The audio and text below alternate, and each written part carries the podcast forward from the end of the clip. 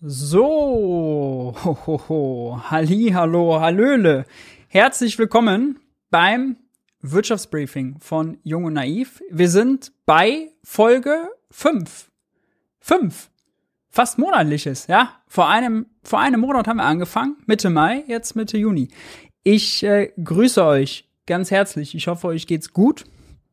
Ich bin Maurice, Maurice Höfgen, Ökonom, Buchautor, wissenschaftlicher Mitarbeiter für Finanzpolitik im Bundestag und ich darf äh, das Jung und Naiv Wirtschaftsbriefing machen, der wöchentliche Rückblick auf alles, was in Sachen Wirtschaft, Geld, Arbeitsmarkt und Finanzen so wichtig war. Und äh, es war wieder eine ganze Menge los. Das äh, kann ich euch sagen. Äh, ich musste wieder viel rausschmeißen, weil so viel los war. Wir haben heute einige dicke Bretter zu bohren. Stellt euch da schon mal äh, drauf ein. Bevor wir aber dazu kommen, ist natürlich äh, euch noch mal ans Herz gelegt. Das Wirtschaftsbriefing gibt's wie alle anderen Formate bei Junge Naiv nur dank eurer Unterstützung. Das heißt, wenn ihr mehr davon wollt, wenn ihr Junge Naiv unterstützen wollt, dann könnt ihr das jetzt mit den eingeblendeten, unter den eingeblendeten Details machen. Mehr findet ihr in der Videobeschreibung unten drunter. Und ihr wisst, äh, ihr habt die Chance, äh, berühmt zu werden, denn bei finanzieller Unterstützung ab 20 Euro landet ihr immer am Abspann eines jeden Videos äh, namentlich aufgeführt äh, im selbigen. Ja, kennt ihr ja. Treue, junge, naiv Zuschauer werden das kennen. Was haben wir heute vor?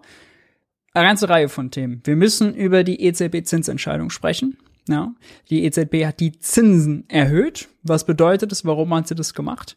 Wir müssen über einen Move von Christian Lindner sprechen, Sachen Einkommenssteuer, bei dem er Robert Habeck mächtig einen reinwürgen wollte. Wir müssen über den Bitcoin-Kurs sprechen, ganz kurz. Äh, und dann haben wir ganz wichtiges Thema Tankrabatt. Tankrabatt bewegt äh, das Land. Hitzige Twitter-Debatten. Wir versuchen einfach mal ein bisschen zu schauen, was steckt da eigentlich hinter, was hat man für Optionen, wo kommt der Preis her, wie funktioniert dieser Markt eigentlich? Denn die Debatte ist davon geprägt, dass man so eins oder null Statements trifft. So, der Tankrabatt wird gar nicht weitergegeben, das ist Steuergeldverschwendung. Ähm, das hilft, glaube ich, relativ wenig weiter. Wie immer gilt, ihr könnt fleißig mitdiskutieren. Ich lese im Chat mit, so äh, denn mir das denn möglich ist. Ähm, blende Kommentare ein und am Ende der Sendung gibt's wie immer Zeit für naive Fragen. Ähm, wenn euch äh, also ihr eine Grundsatzfrage habt, schreibt euch die jetzt schon mal auf. Schreibt die jetzt noch nicht in den Chat, weil sonst kann ich nachher nicht zurückscrollen. Sondern bleibt bis zum Ende dabei und stellt dann eure naive Frage. Ja. Schön, dass ihr alle am Start seid. Bevor wir starten, nämlich eine Frage. Wir starten nämlich mit der EZB. Und zwar, ich bin ja Nerd. Ist ja klar.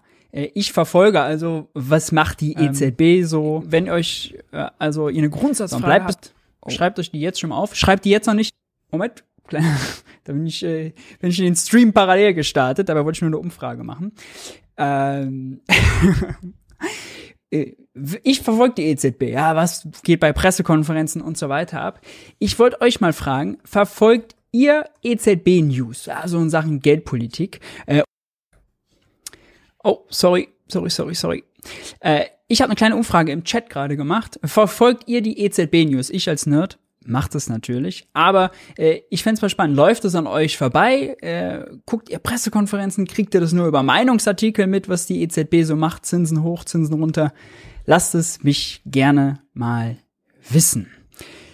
So, jetzt kommen wir zur ersten Rubrik Schlagzeilen der Woche. Und ich hatte es ja quasi schon angekündigt. Die EZB hat die Zinsen erhöht, beziehungsweise angekündigt, äh, in der nächsten Sitzung die Zinsen zu erhöhen, im Juli und dann im September nochmal. Erst um 0,25 Prozent den Leitzins und dann hat sie nur gesagt, schaut sie mal, wie viel sie die erhöht, werden vielleicht auch 0,5 Prozent sein. Das heißt, der positive Zins kommt zurück. Noch viel wichtiger, die EZB hat angekündigt, äh, die Anleihenkäufe zu beenden. Anleihekäufe, äh, was ist das? Nun, äh, da kauft die EZB Staatsanleihen auf, ganz viele, zum Beispiel jetzt während der Corona-Krise dieses fulminante PEP-Programm, Pandemic Emergency Purchase Program, äh, ist das Akronym, angekündigt. Damit hat sie quasi dafür gesorgt, dass es kein Ausfallrisiko für europäische Staatsanleihen gibt. Sie hat quasi gesagt, liebe Banken, die ihr Griechenland, Italien, Deutschland Staatsanleihen abkauft, damit sozusagen der griechische Finanzminister und der italienische Finanzminister und deutsche Finanzminister an Geld kommen, äh, macht euch keine Sorgen, es gibt kein Ausfallrisiko. Im Zweifel könnt ihr mir, der EZB, die Anleihen immer verkaufen. Ich als EZB bin Schöpferin des Euros. Mir kann der Euro nicht ausgehen. Ich habe unendlich Feuerkraft. Wenn ich euch die Anleihen abkaufe, habt ihr kein Risiko. Das wird jetzt beendet und äh, bald werden die Zinsen erhöht. Warum? Nun, die EZB verspricht sich davon, die Inflation zu stoppen. Ja? Die Inflation, die wir haben, liegt bei 7,9 Prozent. Und wenn man dann nochmal genauer reinschaut, wo kommt die Inflation eigentlich genau her, dann sieht man, dass im Mai 22 Energie um 38,3 Prozent teurer war als im Mai 2021, Lebensmittel um 11 Prozent. Wir können also sagen, diese hohen Preise, die wir haben, kommen vor allem daher, dass wir mehr für Öl und mehr für Gas aus dem Ausland bezahlen müssen. Jetzt kann man überlegen, was könnte man dagegen machen? Robert Habeck lässt ein LNG-Terminal woanders bauen, falls das äh, ein LNG-Terminal bauen, um Gas von woanders her zu bekommen, falls wir nicht mehr an russisches Gas kommen. Äh, allerhalben hört man jetzt, dass wir bei der Energiewende Gas geben müssen, damit wir mehr Windenergie und mehr Solarenergie haben. All das bedeutet ja, man muss Geld ausgeben, man muss investieren. Wie aber, auch Christian Lindner sagt immer wieder, ah, wir müssen jetzt die Investitionsanreize erhöhen. Wie aber, kann man jetzt ja fragen, soll der Anreiz sein, mehr Geld zu investieren, wenn jetzt Geld auch noch teurer wird? Energie wird teurer, Öl, Gas, Strom. Deswegen werden viele andere Produkte teurer, zum Beispiel Lebensmittel, weil die transportiert werden müssen. Wie soll genau soll das jetzt noch helfen, wenn Geld auch noch teurer wird? Da darf man also sehr skeptisch sein. Ähm, ich glaube nicht, dass es helfen wird. Im besten Fall wird es nur eine Placebo-Aktion sein die EZB äh, war getrieben. Auch Christian Lindner hat ja immer wieder gesagt, äh, er will, eigentlich müsste jetzt die EZB die Zinsen erhöhen. Die, ist ja, die EZB ist ja für Inflationskontrolle zuständig, dafür, dass die Inflation bei zwei Prozent liegt. Das ist das Ziel. Und es gibt so ein lustiges Video von ihm, ich habe das leider nicht mit. Ähm, da sagt er, ja, weil normalerweise ist immer so ein ganz großes Narrativ. Die EZB ist ja unabhängig, darf keine politischen Empfehlungen und äh, sagen wir mal, äh, Anweisungen bekommen. Ja, das ist auch ganz großes Narrativ, was jeder FDPler so vor sich herträgt. Gleichzeitig sagen aber mittlerweile alle FDPler, oh, die EZB muss jetzt dringend was machen gegen Inflation. Da wurde Lindner gefragt und dann hat er gesagt, ja, die EZB ist sehr, sehr, sehr, sehr unabhängig, fünfmal sehr gesagt, aber sie hat auch eine sehr, sehr, sehr, sehr große Verantwortung hat er sich äh, diplomatisch rausge äh, rausgesprochen. Bestenfalls wird es ein Placebo haben. Höhere Zinsen werden nicht dabei helfen, dass wir Gas und Öl teurer einkaufen müssen. Im Gegenteil, wir müssten eigentlich eine Investitionsoffensive starten in erneuerbare Energien. Dass das aber schwerer wird, zeigt auch diese Grafik hier. Das ist der, das ist, äh, sind die Risikoaufschläge für italienische zehnjährige Staatsanleihen. Und was wir hier sehen, in den letzten sechs Monaten sind die von 0,85 Prozent oh, auf jetzt 4,1 Prozent gestiegen. Ja, das bedeutet, der italienische Finanzminister äh, hat es schwieriger, muss mehr Zinsen dafür zahlen, wenn er Staatsanleihen verkauft, Staatsanleihen verkaufte, um Geld auf sein äh, Konto zu bekommen und von dem er dann aus Ausgaben tätigt. Zum Beispiel investiert in erneuerbare Energien. Wenn das jetzt äh, demnächst so viel teurer wird, ist natürlich der Anreiz zu investieren niedriger. Gleichzeitig, wenn die strengen europäischen Schuldenregeln wiederkommen, die Maastricht-Regeln, dass ein Staat zum Beispiel nur 60% äh, Staatsverschuldung haben darf und 3% Neuverschuldung. Wenn er mehr als 60% Schulden hat, was bei Italien stimmt, dann darf er nur 0,5% Defizit machen. Äh, wenn die 2024 wiederkommen, dann sind hohe Zinsausgaben ein wirkliches Laster. Weil wenn der italienische Staat dann mehr für Zinsen ausgeben muss, dann hat er unter diesen strengen Schuldenregeln weniger Geld für anderes. Das ist natürlich ein Hemmschuh. Auch private äh, Firmen, die ja auch investieren sollen, äh, die leiden auch darunter, wenn die Kreditkonditionen äh, schärfer werden. Also ich äh, befürchte, das wird nicht gut gehen und ist äh, eine sehr schlechte Maßnahme. Ähm, zumal man ganz klugscheißerig eigentlich sagen muss, das, was wir unter Inflation verstehen, haben wir gar nicht. Wir haben einen Preisschock, einen Energiepreisschock. Ich hatte eben gezeigt, 38 Prozent Teuerung bei Energie. Ja. Inflation meint eigentlich eine eigenständige, selbstständige, sich selbst verstärkende Dynamik, dass zum Beispiel die Gewerkschaften höhere Löhne verhandeln, das heißt dann höhere Kosten für die Unternehmen. Die wollen ihre Gewinne stabil halten und erhöhen die Preise. Dann haben die Beschäftigten wiederum nichts gewonnen und fordern wieder höhere Löhne. Das die sogenannte Lohnpreisspirale. Also höhere Löhne, höhere Preise, höhere Löhne, höhere Preise. So gibt es eine Dynamik, dass die Inflation permanent steigt. Das haben wir aber nicht. Die Löhne sind bisher nicht stark gestiegen. Es kann jetzt passieren, aber die Gewerkschaften sind sehr schwach. Es wird wahrscheinlich nicht passieren. Damit also die Inflationsrate weiterhin hoch bleibt, müsste Energie im nächsten Jahr nochmal so viel teurer werden. Ja, davon ist äh, nicht wirklich auszugehen. Es kann natürlich passieren, wenn das Embargo komplett schief geht, wir kein Öl mehr aus Russland kaufen und kein anderes bekommen oder es anderweitige Knappheiten gibt, dann ja. Aber da ist Stand jetzt nicht von auszugehen. Und deswegen hohe Zinsen äh, werden nur äh, sehr unwahrscheinlich dagegen helfen. Kommen wir zur zweiten Sache. Christian Lindner hat äh, Robert Habeck einen kleinen Streich gespielt. Robert Habeck und Christian Lindner sind sich eigentlich einig. Dadurch, dass die Inflation jetzt so hoch ist, verlieren, gibt es die sogenannte kalte Progression. Also kalte Progression bedeutet, wenn ich jetzt drei Prozent Lohnerhöhung habe, aber die Inflationsrate ist eben bei sieben Prozent, dann kann es sein, dass ich wegen der höheren Löhne ähm, in höhere Steuertarife falle, mehr Steuern zahle, obwohl ich ne real, also nach Abzug der Inflation, gar nicht mehr Einkommen habe. Das stört Lindner, das stört eigentlich auch Habeck.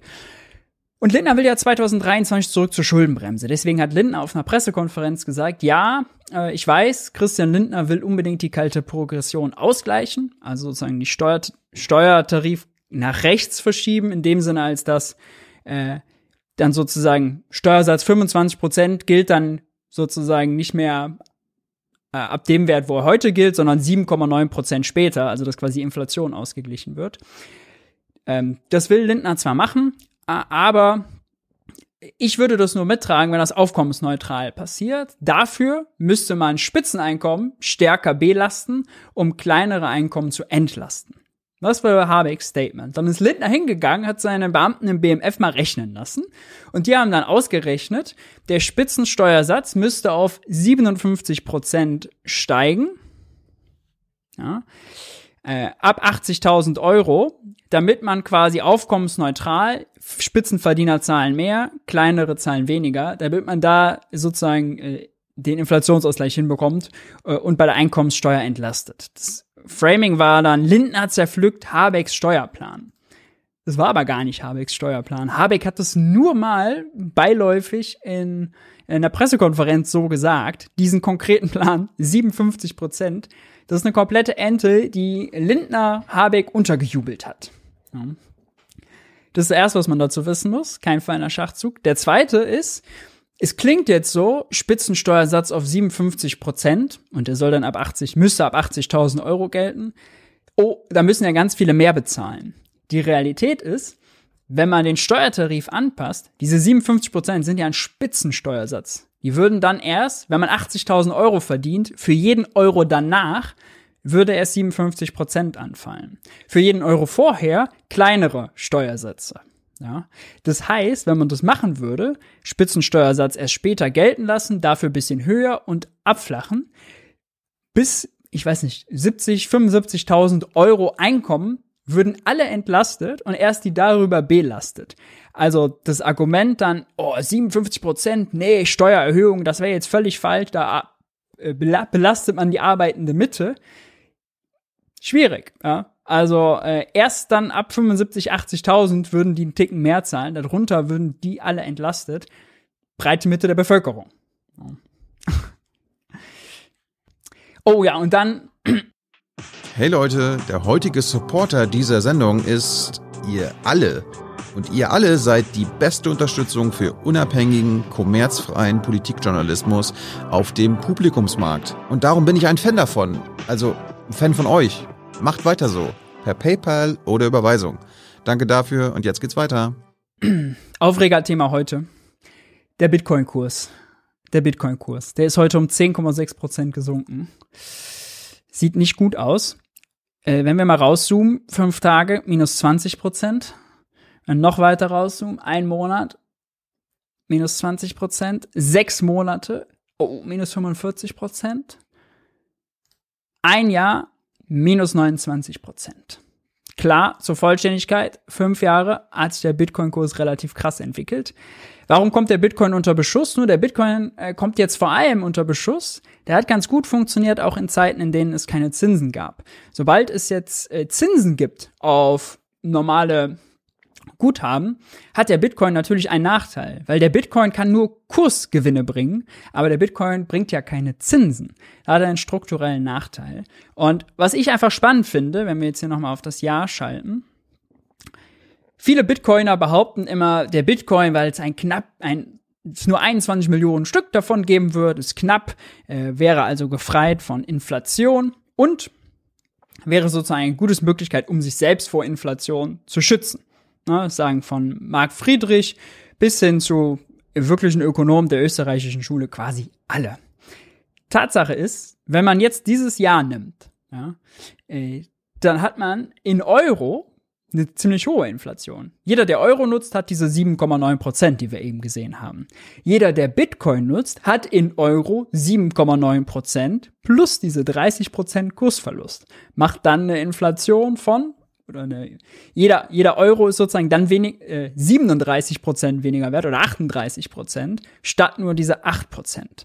Das zeigt, Bitcoin per se als Inflationsschutz vorsichtig sein, vorsichtig sein. Jetzt kommen wir zu dem heißen Thema Tankrabatt. Tankrabatt, äh, da verlassen wir eigentlich Schlagzeilen der Woche und gehen schon rein in Kategorie Nummer zwei Diskussionsbedarf. Äh, ich habe hier ein, einleitend einen kleinen einminütigen Clip von der Tagesschau mitgebracht. Wir werden danach äh, einige Statements noch gucken von Politikern, von Ricarda Lang, von Christian Lindner, von Saskia Esken und von Janine Wissler. Ähm, und von Christian Lindner, falls ich noch nicht erwähnt habe. Und uns mal genau anschauen, wie haben sich denn die ganzen Preise entwickelt. Wer sein Auto volltanken will, muss weiter tief in die Tasche greifen, obwohl die Bundesregierung die Energiesteuer auf Benzin und Diesel gesenkt hat. Ich tank für denselben Preis wie vor dem Tankrabatt. Total. Also jetzt, was habe ich jetzt getankt? 2,04 Euro. Das war auch das günstigste, was ich davor getankt habe. Ich bin da nicht wütend, weil man ist es ja gewöhnt. Das, das Geld bleibt bei den Großen oder geht zu den Großen und der Kleine zahlt. Vermutet wird, dass die Mineralölkonzerne die Entlastung nicht an die Verbraucher weitergeben und stattdessen selbst profitieren. Stimmt nicht, sagt der zuständige Wirtschaftsverband. Es ist absolut nicht der Fall, dass die Mineralölgesellschaften hier vom Tankrabatt profitieren. Der Tankrabatt steht allein den Autofahrerinnen und Autofahrern zu. Er wird auch komplett weitergegeben. Es sind nur die Weltmarktpreise, die Beschaffungskosten für Benzin und Diesel so stark gestiegen, dass der Tankrabatt optisch so wirkt, als sei er nicht da. Er existiert aber. Das Bundeskartellamt beobachtet die Preisentwicklungen zwar genau, aber wirklich eingreifen könne man im Moment nicht, sagt der Präsident. Wir können nichts tun auf der Basis, die das Gesetz uns bisher bietet. Also wir bräuchten schon eine konkrete Absprache zwischen den Unternehmen. Dann könnten wir sofort dieses kartellrechtswidriges Verhalten beenden. Doch für eine konkrete Preisabsprache habe das Kartellamt im Moment keine Anhaltspunkte. Vorerst bleibt der Behörde nur das Beobachten des Marktes. Ja, wir halten also fest, das ist auch die Diskussion, die wir so ein bisschen verfolgen. Man schaut einfach auf die Benzinpreise und sagt, okay, vor dem Tankrabatt, wo stehen sie heute und wo standen sie Anfang Mai? Und dann ist so dieser Vorwurf im Raum, schon vor der Spritpreis, äh, vor, der, vor dem Tankrabatt haben die Mineralölkonzerne die Preise erhöht, sodass sie dann beim Tankrabatt kurz gesenkt haben, aber jetzt gehen sie schon wieder hoch, so dass der Autofahrer, der hier äh, abge, äh, abgefilmt wurde, äh, dann zu dem Schluss kommt, ey, irgendwas kann da nicht stimmen, weil ich habe heute nach dem Tankrabatt für den gleichen Preis getankt wie vor dem Tankrabatt. Da kann doch irgendwas nicht stimmen. Ja, dann hat das ja nichts gebracht. Und dem wollen wir mal ein bisschen auf den äh, Grund gehen. Bevor wir das aber machen, noch kurz die Headline-Abfolge. FDP und CDU haben sich mächtig beschwert, dass das nicht funktioniert. Es gab auch eine Bildkampagne. Robert Habeck muss jetzt dafür sorgen, dass der Tankrabatt weitergegeben wird. Haben gefordert, Robert Habeck soll die Chefs der Ölkonzerne einbestellen. Ja. Robert Habeck hat quasi einen Tag später äh, geantwortet und äh, zwar krass geantwortet mit dem äh, Release, mit der Veröffentlichung, dass er das Kartellrecht verändern will. Ja, da hatte die, Spiegel hatte exklusiv was vorliegen. Was will er machen? Das ist jetzt noch, ich habe mir alles dazu durchgelesen, jetzt auch, was sein äh, Sekret Staatssekretär Sven Siegold, Giegold, sorry, äh, so an Interviews gegeben hat. Das soll um, unter anderem äh, bedeuten, das Kartellamt kriegt mehr Rechte. Es macht, kann, wenn es sogenannte Sektoruntersuchung macht, also eine Untersuchung, die läuft zum Beispiel gerade bis Ende Juni, ob es Absprachen zwischen den Mineralölkonzernen gibt, kann äh, hat er, kriegt, kriegt er quasi mehr Rechte, um mehr Informationen zu bekommen, kriegt Rechte zu äh, übermäßige Gewinne äh, abzuschöpfen, selber abzuschöpfen, kartellrechtlich abzuschöpfen. Sprechen wir nicht über die Übergewinnsteuer, sondern kartellrechtliche Abschöpfung gab's noch nicht. Es äh, bekommt äh, mehr Macht und Einfluss beim Thema Fusionskontrolle, also wenn zwei Unternehmen zusammengehen, da zu sagen, nein, es bekommt äh, mehr Rechte und mehr Power, wenn es darum geht, und äh, zu Marktent für Marktentflechtungen zu sorgen. Marktentflechtungen, da muss man immer genau hinschauen. Die wären wahrscheinlich in dem Markt total relevant, denn es gab schon mal vor zehn Jahren eine Sektoruntersuchung vom Kartellamt und da sollten Sie schon mal äh, schauen, ob es Absprachen gibt und äh, wie der Markt so ist. Und da war schon damals das Ergebnis, ey, es gibt hier nur einige wenige Anbieter. Das ist ein oligopolistischer Markt. Das ist der Befund von 2012. Was wurde dann gemacht? Nun, so richtig machen konnte man nix, entflechten konnte man nix, hatte man keine Rechte zu. Was hat man gemacht? Man hat versucht, für Preistransparenz zu sorgen, hat die sogenannte Markttransparenzstelle geschaffen. Äh, die Markttransparenzstelle soll jetzt dafür sorgen, dass man tagesaktuell mit einer App, es gibt eine Internetseite dazu, die Preise, die Verkaufspreise an den Tankstellen vergleichen kann. Die Idee dahinter, wenn der Verbraucher nur Preise vergleichen kann, dann gibt's schon genug Druck. Äh, wir sehen aber in oligopolistischen Märkten ist das nicht so eine gute Idee, ähm, zum Scheitern verurteilt. Was daraus wirklich wird, da muss man mal jetzt wirklich den Plan abwarten und den Gesetzentwurf auch darf man nicht jetzt der Hoffnung verfallen, dass damit jetzt der Tankrabatt korrigiert wird. Denn bis so ein Gesetzentwurf durch ist, eine Reform des Kartellrechts, da ist man, glaube ich, kann man froh sein, wenn das bis Ende des Jahres erfolgt. Äh, das dauert. Tankrabatt ist nur drei Monate. Das hat also damit nichts zu tun. Robert Habeck hat das jetzt aber natürlich veröffentlicht, weil er unter Druck war und weil es jetzt ein guter Moment ist. Die Leute merken gerade, ey, auf dem Markt stimmt was nicht, man muss was machen. Ah, schau mal, Robert Habeck macht jetzt was. Ja, ganz gut. Äh, grundsätzlich würde ich sagen. Denn auch jedem überzeugten Marktwirtschaftler, der sich bei der FDP verordnet, müssen oligopolistische Marktstrukturen, muss zu viel Marktmacht ein Dorn im Auge sein. Ja. Soweit so gut. Wir halten also fest, das hilft jetzt nicht mehr gegen den äh, Tankrabatt und nicht mehr gegen das, was wir da haben, aber ist grundsätzlich eine gute Reform. Jetzt kommen wir zurück zu der Frage, wo kommen die Preise denn eigentlich her und sind sie weitergegeben worden? Da gibt es eine interessante Grafik aus der FAZ. Äh, gibt es einen schönen Artikel, wer kriegt den Rabatt? Und da ist diese Grafik drin. Oh, ich ziehe sie mal ein bisschen hoch. So. Und hier sehen wir den Benzinpreis und den Dieselpreis. Wir gucken mal nach links zum Benzinpreis. Und beim Benzinpreis sieht man in Blau den Tankstellenpreis und in Grau den Handelspreis. So, das ist jetzt ganz wichtig. Das wird nämlich häufig falsch verstanden. Das muss man, das ist auch ein bisschen kompliziert. Es gibt ganz verschiedene Märkte bei den Mineralölkonzernen. Es gibt einmal den Markt für Rohöl, den Rohölpreis.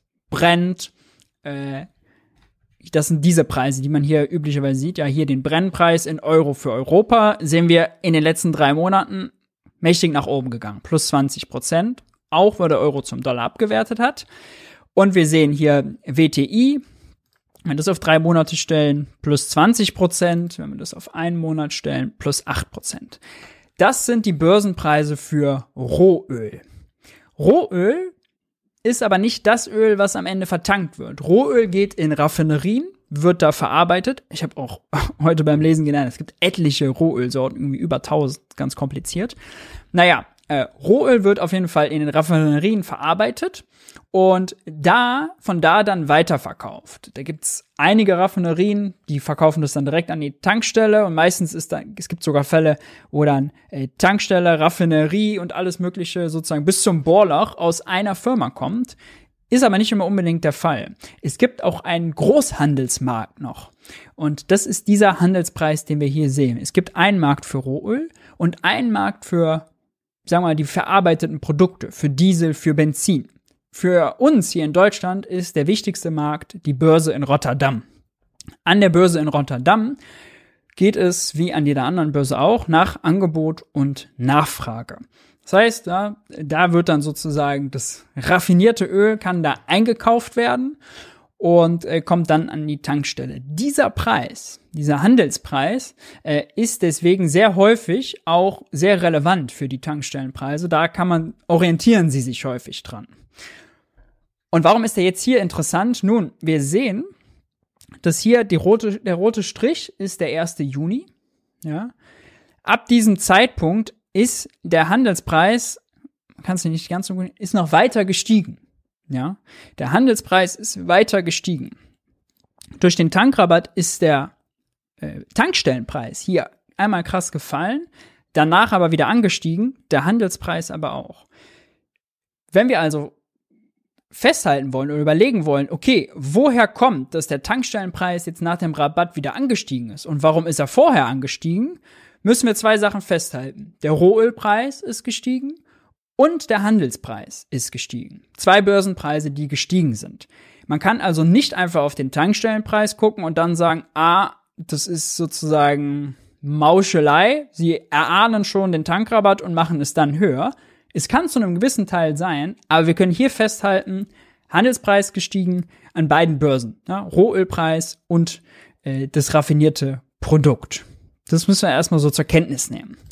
Dann habe ich hier noch eine andere Grafik mitgebracht vom NDR. Hier sieht man auch noch mal in Blau den Rohölpreis. Ich mache noch mal hier mit rein. Hier ist Juni Rohölpreis und eben den Handelspreis. Netto, da sind also alles Mögliche an Rabatten und Steuern und so weiter abgezogen. Die Preise sind auch seit Juni gestiegen. Die Erhöhung der Tankstellenpreise nach Einführung des Tankrabatts hat also auch damit zu tun, hat also auch damit zu tun, dass einfach der Handelspreis davon wieder gestiegen ist. Ja. Am krassesten war das natürlich hier, sehen wir kurz nach Kriegsbeginn. Da war Unsicherheit, oh, Embargo, kommt noch genug, problematisch. Ja. Andere Faktoren, die wir bedenken müssen, ist, dass Raffinerien zum Teil äh, während Corona, da war relativ wenig los, Kapazitäten nicht erweitert, nicht erneuert haben, ähm, dass sie also von dem selbst wenn der Rohölpreis niedrig ist, weil da gerade so viel Menge da ist, dass sie das alles gar nicht so schnell verarbeitet bekommen, um es äh, dann sozusagen als raffiniertes Produkt wieder zu verkaufen, was dann das Angebot an der Börse in Rotterdam senkt. Gleichzeitig kommt dazu, dass ja auch die Raffinerien höhere Kosten haben. Zum einen mussten sie einige Sorten umstellen, zum anderen mussten sie ähm, natürlich auch mehr für Energie zahlen. Sie brauchen selber Öl, zum Beispiel um das zu transportieren. Sie brauchen selber Gas für den Raffinierungsprozess. Die Preise sind gestiegen. Sie haben also auch höhere Kosten. Ja. Wenn wir jetzt hier gucken, das wird häufig geguckt, das ist das von der Markttransparenzstelle. Superpreis die letzten Wochen. Dann ist das hier der letzte Wert. Ich mach's mal ein bisschen größer. Das hier der letzte Wert äh, vom 29.05. vor dem Tankrabatt. Da war Rohöl und Steuern 1,70. Der, der durchschnittliche Tankstellenpreis 2,16 Euro, 2,15 Euro und 47 Cent Marge. Heute, den 13. Juni, sehen wir Rohöl und Steuern deutlich geringer, eben weil die Steuer auf Superbenzin äh, gesenkt wurde, um knapp 35 Cent oder rund 35 Cent. Der Tankstellenpreis ist 2 Euro ja, statt 2,16 Euro und der Überschuss der Anbieter 58 Cent. Jetzt wird häufig interpretiert, und das glaube ich falsch, dieser Überschuss Anbieter, wie das hier in Rot genannt wird, bedeutet eben nicht ah, einfach mehr Gewinn. Denn in dem Überschuss Anbieter kann ja auch drin sein, selbst wenn der Rohölpreis gesunken ist, sagt es ja nicht, dass auch der Handelspreis in Rotterdam gesunken ist, dass sozusagen andere Kosten gesunken sind. Die sind da also auch mit drin. Wie genau, wie viel genau also weitergegeben wurde, muss man sagen, schwierig zu sagen. Wir können aber mit Sicherheit sagen, diese Daten lassen nicht die Schlussfolgerung zu, dass der Tankrabatt zu 100% eingesackt wurde. Und man kann durchaus sagen, wenn der Preis, wenn, der, wenn die Steuer höher wäre, wenn wir den Tankrabatt nicht hätten, dann wären die Tankstellenpreise heute höher. Wie viel? Fraglich. Ja. Aber diese Daten, also diese, sagen wir mal, Analyse, ja, wo, wo gibt es unterschiedliche Märkte, Rohöl, Handelspreis, welche sind relevant, die fehlen in der Debatte sehr häufig. Da guckt man einfach auf die Tankstellenpreise und sagt, ah, Abzocke. Das kann natürlich Abzocke sein. Ja, das Kartellamt hat eine Sonderuntersuchung äh, laufen. Die läuft bis zum 30. Juni. Da müssen die, äh, da müssen die ganzen Konzerne hier seitenweise Material ausfüllen und erklären, wo sie das Zeug beschafft haben, zu welchen Preisen und und und. Man, da, man darf darauf sehr gespannt sein. Ich werde mir den sehr genau angucken. Wir werden den hier bequatschen. Aber es gilt erstmal äh, festzuhalten, ganz so einfach, wie sich viele machen, ist es dann eben nicht. Und das viele es sich sehr einfach machen, gucken wir uns jetzt mal an, denn es gab diverse Äußerungen heute von den Parteivorsitzenden dazu. Zum Beispiel Saskia Esken. Bevor wir das aber machen, bevor wir dazu kommen, schaue ich mir kurz eure Umfrage ein. Verfolgt ihr EZB News? Ja, nein. Oh, Weiß eher nicht. Na gut, danke dafür. So, dann hören wir mal an, was Saskia Esken dazu sagt. Der Ausschuss die klare Erwartung formuliert, dass die Instrumente so ausgestaltet werden, dass die volle Weitergabe der Entlastung gewährleistet ist. Zuständig ist an der Stelle der Wirtschaftsminister Robert Habeck. Wie die Dass Robert Habeck zuständig ist, stimmt natürlich formal, weil er Wirtschaftsminister ist. Die Bild hat auch so eine krasse Schlagzeile gemacht. Er, ich weiß gar nicht mehr, was das ist. Robert Habeck wäre jetzt allein dafür verantwortlich. Ich finde das ein Ticken schwierig. Also formal stimmt es. Aber Robert Habeck jetzt vorzuwerfen, dass der Markt so ist, wie er ist, ist schwierig. Weil Robert Habeck ist seit ja, einem halben Jahr Wirtschaftsminister, hatte allerlei Scheiße auf dem Tisch mit äh, Gasembargo, mit Ölembargo, mit Kohleembargo, mit Unsicherheiten, mit Sanktionsdurchsetzung und, und, und. Und dass der Markt so oligopolistisch ist, wie er ist, hat Robert Habeck ja schon vorgefunden. Das war ja schon Jahre vorher klar, auch in Jahren, in denen die SPD mitregiert hat. Ähm, deswegen finde ich so den Vorwurf, dass Robert Habeck ist jetzt allein dafür verantwortlich, dass er umgesetzt, dass das durchkommt und äh, ist quasi der Schuldige, wenn er nicht, wenn er nicht vollständig weitergegebene Tankrabatt, ticken schwierig. Die Mineralölindustrie die aktuelle Energiekrise zu ihren Gunsten ausnutzt, kann man nur als schamlos bezeichnen. Rohölpreise, übrigens auch Gaspreise auf dem Weltmarkt stehen in keinem Verhältnis zu den Endverbraucherpreisen. Und die Extragewinne, die die Mineralölkonzerne jetzt machen, sind nicht durch eigene Ideen entstanden oder Investitionen, sondern allein hier macht Saskia Esken den Fehler, dass sie sagt Rohölpreis und Tankstellenpreis. Zwischen Rohölmarkt und Tankstellenpreis ist aber wie gesagt hier noch dieser ganz andere Markt, dieser Großhandelsmarkt, zum Beispiel an der Börse Rotterdam, äh, wo eben Weltmarktpreise gelten, wo Angebot und Nachfrage über den Preis entscheidet. Den lässt sie hier komplett aus. Und von Rohöl direkt auf Tankstellenpreis zu schließen, ist hier ein Ticken verkürzt. Alleine durch eine Krisensituation. Andere Länder wie Großbritannien, Spanien, Italien sind bereits dabei, dieses Problem konkret anzugehen. Und insofern wird zu Recht auch in Deutschland über eine Übergewinnsteuer debattiert. Eine Übergewinnsteuer, darüber wird debattiert. Die Linksfraktion hatte dazu einen Antrag im äh, Bundestag. Haben SPD und Grüne sich noch sehr vorsichtig zu verhalten. Wir haben hier ein Video, äh, ich glaube, das war im ersten und zweiten Wirtschaftsbriefing noch zugeguckt. Die Übergewinnsteuer, das wird aber auch häufig falsch dargestellt, hilft nicht, kann in keinem Fall dagegen helfen, den Preis zu senken. Denn die Übergewinnsteuer, je nachdem, wann man sie ausgestaltet, wirkt nicht während der Zeit des Tankrabatts. Und die Übergewinnsteuer ist auch nicht, also in der Lage, in einem oligopolistischen Markt, wo eben einige wenige Ölkonzerne viel Macht haben, dafür zu sorgen, ah, jetzt müssen sie eine Steuer zahlen, ja gut, dann werden die Preise schon senken, dann werden die Preise schon nicht so hoch sein. Nee, eine Übergewinnsteuer ist nicht in der Lage, für Entlastung zu sorgen. Eine Übergewinnsteuer kann den Tankrabatt nicht reduzieren. Eine Übergewinnsteuer kann ungerechtfertigte Gewinne, äh, die durch Marktmacht, Marktdesign entstanden sind, im Nachhinein abschöpfen, korrigierend. Aber in dieser Krisensituation, wo wir sie haben, ist die Übergewinnsteuer allein nicht in der Lage, und das ist auch nicht ihr Ziel, äh, die Preis zu senken oder für Entlastung zu sorgen. Mein dritter Punkt, die SPD steht dazu, dass wir in der Ampel an den notwendigen Investitionen in Zukunft und Zusammenhalt festhalten, genauso wie in der Koalition miteinander vereinbart. Die Herausforderungen des Klimawandels, des demografischen Wandels, der, des digitalen Wandels machen keine Pause. Auch die EU hat deshalb darauf hingewiesen, dass ein Verzicht der öffentlichen Haushalte auf Investitionen als Reaktion auf die Inflation grundfalsch wäre. Für uns als SPD ist klar. Ja, Wechseln Sie jetzt das Thema. Äh, alles schön gut. Ist ein wichtiger Punkt, den sie macht. Verklausuliert sagt sie hier Schuldenbremse 23. Darüber müssen wir nochmal reden. Das sagt sie auch bei Thilo. Das schauen wir uns gleich auch nochmal an. Wir halten also fest, Saskia Esken sagt, Tankrabatt war ein Fehler. Tankrabatt, Robert Habeck muss das korrigieren. Stattdessen sollte man über Übergewinnsteuer reden. Schauen wir mal bei den Grünen vorbei.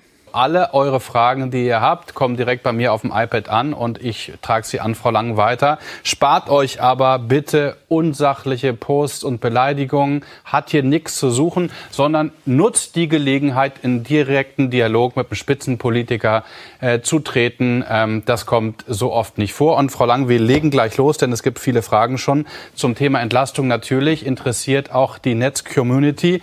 Leon Key hat uns über Insta geschrieben. Vielen Dank erstmal für die Frage. Und die lautet, soll der Tankrabatt Ihrer Meinung nach gestoppt oder fortgesetzt werden? Aus meiner Sicht haben wir ihn für diese drei Monate beschlossen. Zu diesem Beschluss aus der Ampelkoalition stehen wir auch. Wir sehen aber, dass wir ein Problem haben, weil diese Entlastungen ja überhaupt nicht an die Bürgerinnen weitergegeben werden, sondern gerade fließen die nur auf die Konten der Mineralölkonzerne. Dagegen das ist natürlich ein Stück weit eine Verkürzung. Sie werden, sie fließen nur auf die Konten und werden überhaupt nicht weitergegeben. Deckt sich aus den Daten, die wir uns eben angeguckt haben, natürlich nicht. Wie viel weitergegeben wird, fraglich. Muss man schauen. Dass sie weitergegeben werden, auf jeden Fall. Wenn man den Tankrabatt stoppen würde, ja, jetzt also wieder die Steuer erhöhen, 35 Cent Energiesteuer aufschlagen, dann könnte man ziemlich sicher sein, wäre der Preis am nächsten Tag 35 Cent höher müssen wir aus meiner Sicht was tun. Erste Option wäre eine Übergewinnsteuer. Zweite Option hat Robert Habeck heute vorgestellt. Wir machen eine Verschärfung beim Wettbewerbsrecht. Das heißt, das Kartellamt kann reingehen, zum Beispiel Gewinne abschöpfen. Das heißt, auf einem Markt, wo es bisher überhaupt keinen funktionierenden Wettbewerb gibt, sondern total vermachte Strukturen, schaffen wir erstmals wieder Wettbewerb mit einem stärkeren Kartellamt. Kurz ja, sehr gut. Äh, der Katalam-Chef hat ja selber auch gesagt, es muss im Moment Absprachen nach, müssen Absprachen nachgewiesen werden, wird sie was machen können.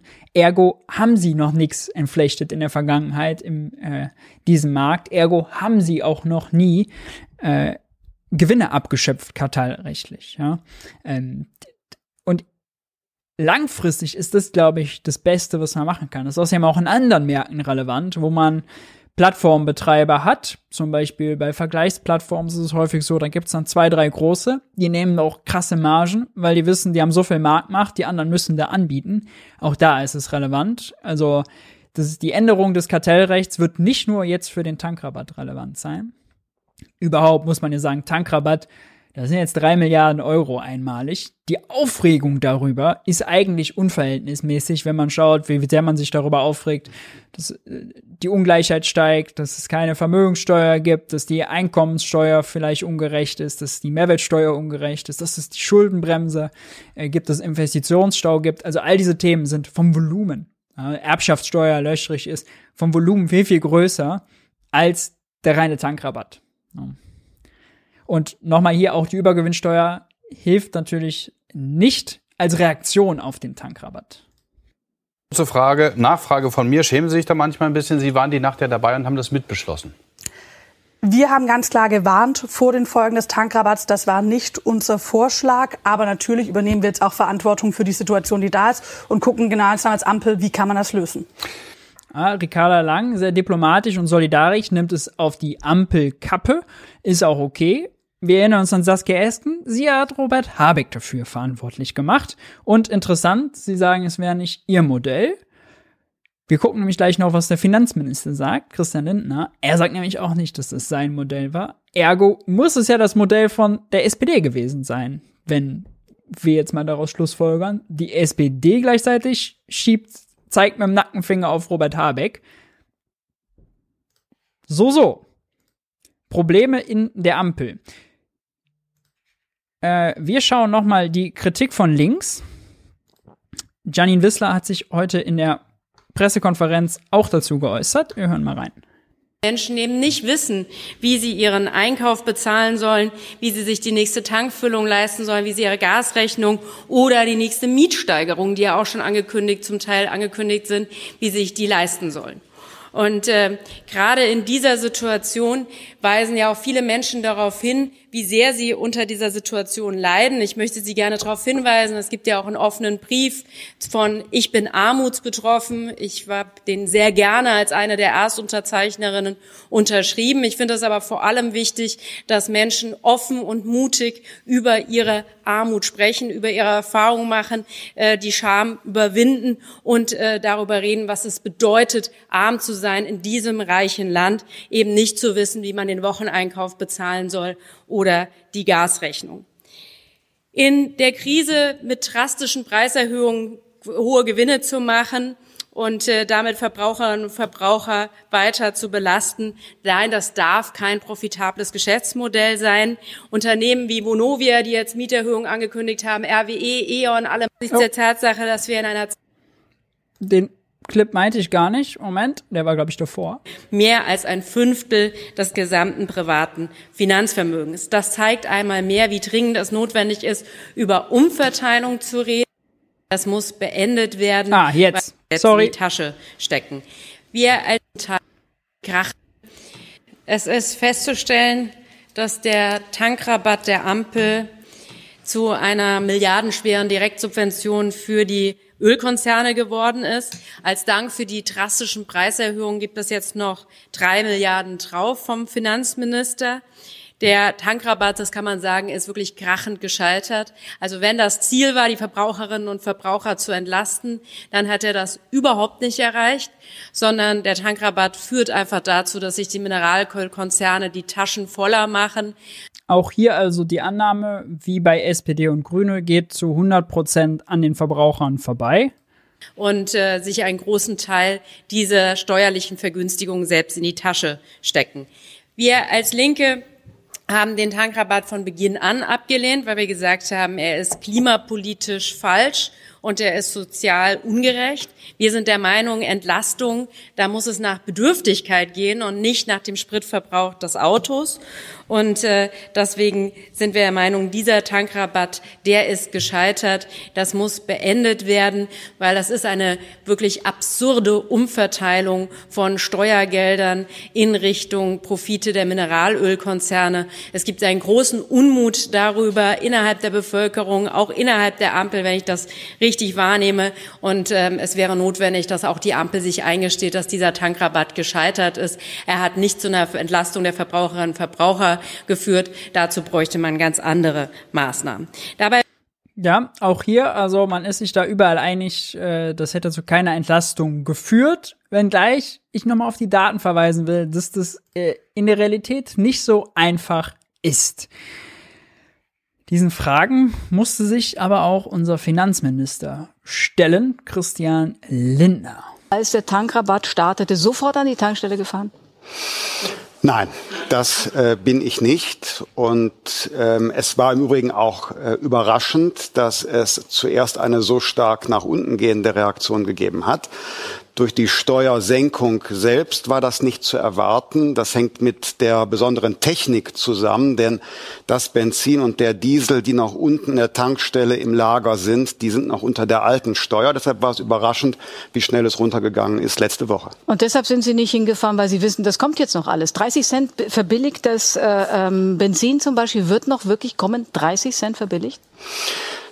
Das ist jetzt die Aufgabe insbesondere des Kartellamts zu schauen, dass äh, der, äh, die Steuersenkung tatsächlich auch ankommt. Aber wir haben es natürlich auch äh, mit einem Markt zu tun. Mhm. Es ist ja ein Weltmarkt.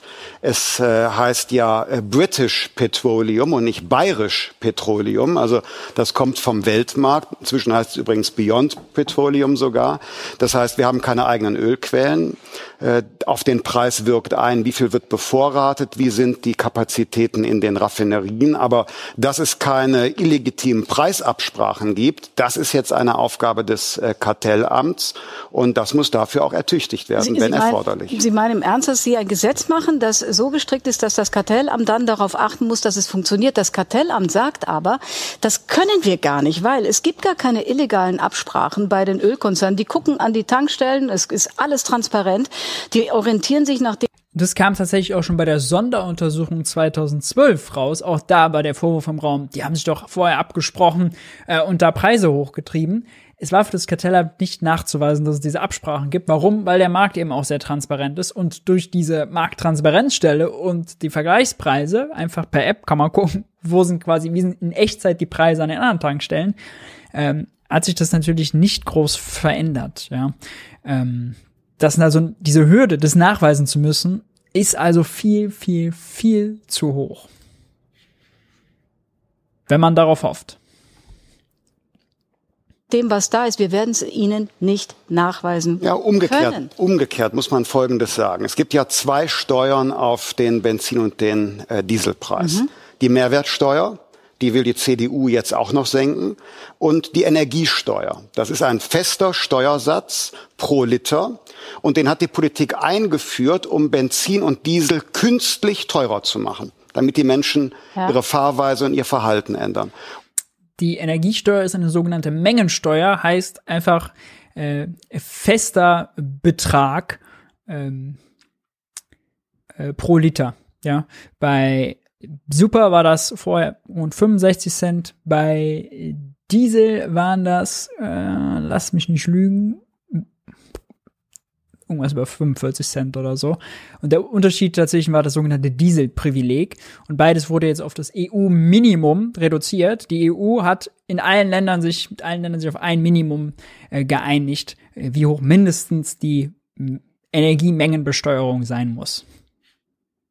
Und ich finde, angesichts des stark gestiegenen Weltmarktpreises muss die Politik das Tanken nicht noch künstlich verteuern. Das heißt, und deshalb war die und deshalb war die Entscheidung der Koalition dann, diese Energiesteuer auf das europäische Mindestniveau zu reduzieren. Ich sage ganz an der Stelle auch nochmal der Hinweis, der Tankrabatt hat auf diesen Großhandelspreis, den wir uns eben angeguckt haben,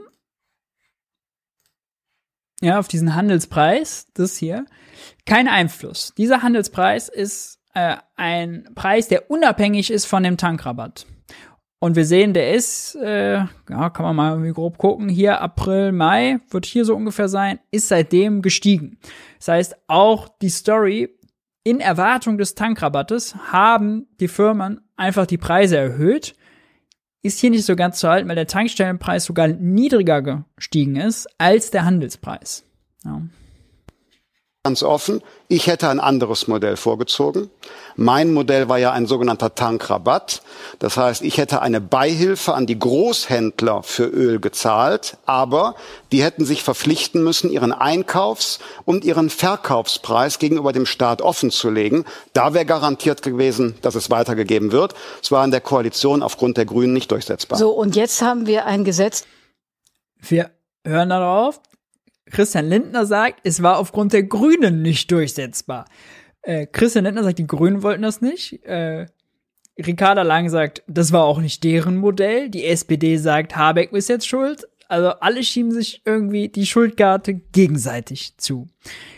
Lindners Modell wäre, muss man jetzt retrospektiv, glaube ich, neidlos anerkennen, schon interessanter gewesen, weil es in gewisser Weise das Kartellamt, was nicht mächtig ist, umgangen wäre und die Beihilfe, also dass die ähm, Beihilfe bedeutet, Lindners Modell hätte bedeutet, die äh, Tankstellen reduzieren den Preis, zum Beispiel um 20 Cent, und äh, müssen dann nachweisen Einkaufs- und Verkaufspreis äh, bei Christian Lindner und kriegen dann sozusagen die 20 Cent pro Liter erstattet.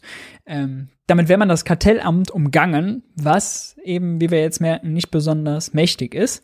Nicht, dass Christian Lindner das vorausgesehen hatte, das glaube ich nicht. Er wollte nur was Schnelleres, was Einfaches als die Energiesteuersenkung. Ähm, aber retrospektiv muss man, glaube ich, zugeben, das wäre gar nicht so schlecht gewesen das eben so gemacht ist, dass es nicht verpflichtend ist für die, die es weitergeben, dass 30 Prozent weitergegeben werden. Der ADAC nennt diesen Tankrabatt, ein, äh, der Steuerzahler ähm, fördert Gewinne von Ölkonzernen. Und wir haben hier den äh, Herrn Rabel äh, vom Interessensverband der Tankstellen, der sagt, es, äh, es gab eine Diskussion sozusagen, ähm, als sie angefangen hat über den Tankrabatt, konnte man sehen und wir haben eine Grafik, wie die Ölkonzerne, ähm, wo der Preis erstmal raufgegangen ist nach Kriegsbeginn, das sieht man hier sehr schön, steile Kurve nach oben. Dann fing er an, weil auch die Rohölmarktpreise etwas sanken, runterzugehen. Und dann kam irgendwann mal die Diskussion, es könnte sein, dass die Bundesregierung einen Tankrabatt macht. Und also, äh, man muss, diese Story ist nämlich also unterkomplex.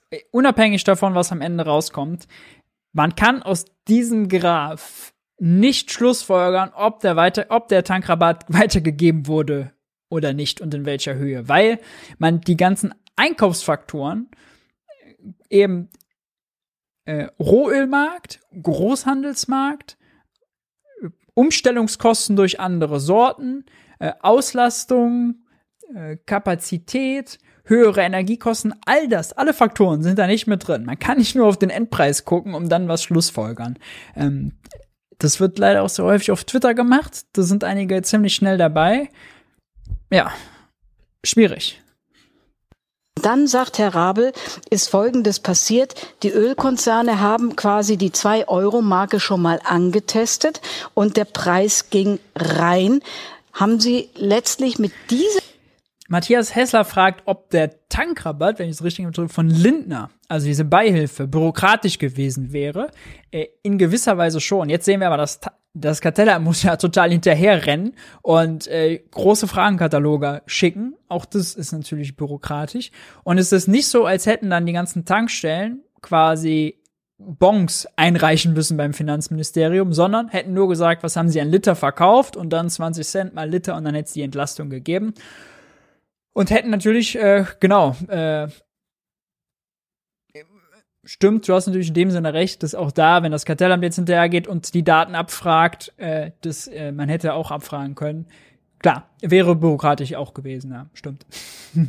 Nur eben nicht so bürokratisch, wie man denkt, dass jeder Tank Tankbon, ein, jede Tankquittung eingereicht hätte werden müssen. Ja. Und auch da hätte man natürlich nicht immer unbedingt nachvollziehen können aus Einkaufs- und Verkaufspreis, ob ähm, ob das, wie viel davon gerechtfertigt ist und wie viel eben nicht. Das ist eben ein bisschen komplizierter. Ähm, ja. Diese Art von Gesetz einfach nur ein Geschenk gemacht an die Mineralölkonzerne? Nein, weil wir haben es ja mit einem Weltmarkt zu tun. Wie ich ja eben, Frau Maischberger, schon sagte, wir haben keine eigenen Ölquellen. Wir ja. kaufen es vom Weltmarkt. Dann haben Sie den Weltmarktführern ein Geschenk gemacht? Das weiß ich nicht. Der Weltmarktpreis ist ja für alle gleich. Nur ich sage noch einmal, wenn Sie jetzt, wenn Sie, wenn Sie jetzt, wenn Sie jetzt nicht über Inflation sprechen wollen, sondern nur über das Tanken, mein Modell war ein anderes, so wie in Frankreich und wie in Italien, hätte ich es verpflichtend gemacht, mhm. dass genau der Centbetrag weitergegeben wird. Leider hat die FDP die absolute Mehrheit im Deutschen Bundestag verfehlt. und oh. deshalb, deshalb müssen wir in der Koalition Kompromisse machen. Und das war die Steuersatzsenkung. Mhm. Nur umgekehrt muss okay, man Moment, ja sagen. Stopp, stopp, stopp. Einen Satz nee, nee. Stopp, stopp. Doch, nein, ein Satz noch. Umge umgekehrt, umgekehrt. Ja. Nein, es war äh, die zweitbeste Lösung. Ja. Denn wenn wir jetzt überlegen, angenommen mal auf den Weltmarktpreis, die Knappheiten, äh, die wir haben, auch die äh, Kapazitätsengpässe bei den Raffinerien. Äh, wer sagt denn, dass wenn wir jetzt die volle Energiesteuer erheben würden, dass Benzin und Diesel nicht noch teurer wären, als sie es jetzt sind? Also es gibt, ähm, Sie haben ja gerade gesagt, das war die zweitbeste Lösung. Möglicherweise mit dem Rabatt wäre es die erstbeste oder die beste. Herr Fratscher, das ist ja ein interessanter Punkt. Das ist der Chef des DIW, der hat einen Vorschlag gemacht. Also, der sagt, viele hatten prognostiziert, dass die Spritpreisbremse kontraproduktiv und vor allem in den Taschen der Mineralölkonzerne landen würde. Wie wäre es, wenn die Politik ihren Fehler eingesteht und die Spritpreisbremse sofort stoppt? Glaubt Herr Fratscher? Das Mehrheitsfeld. Glaubt Herr Fratscher oder diejenigen, die hier applaudieren, dass das Tanken dann günstiger würde? Wahrscheinlich ja. Nein, das Tanken würde nicht günstiger werden, sondern ich gehe fest davon aus, dass wir dann noch weiter steigende Preise hätten.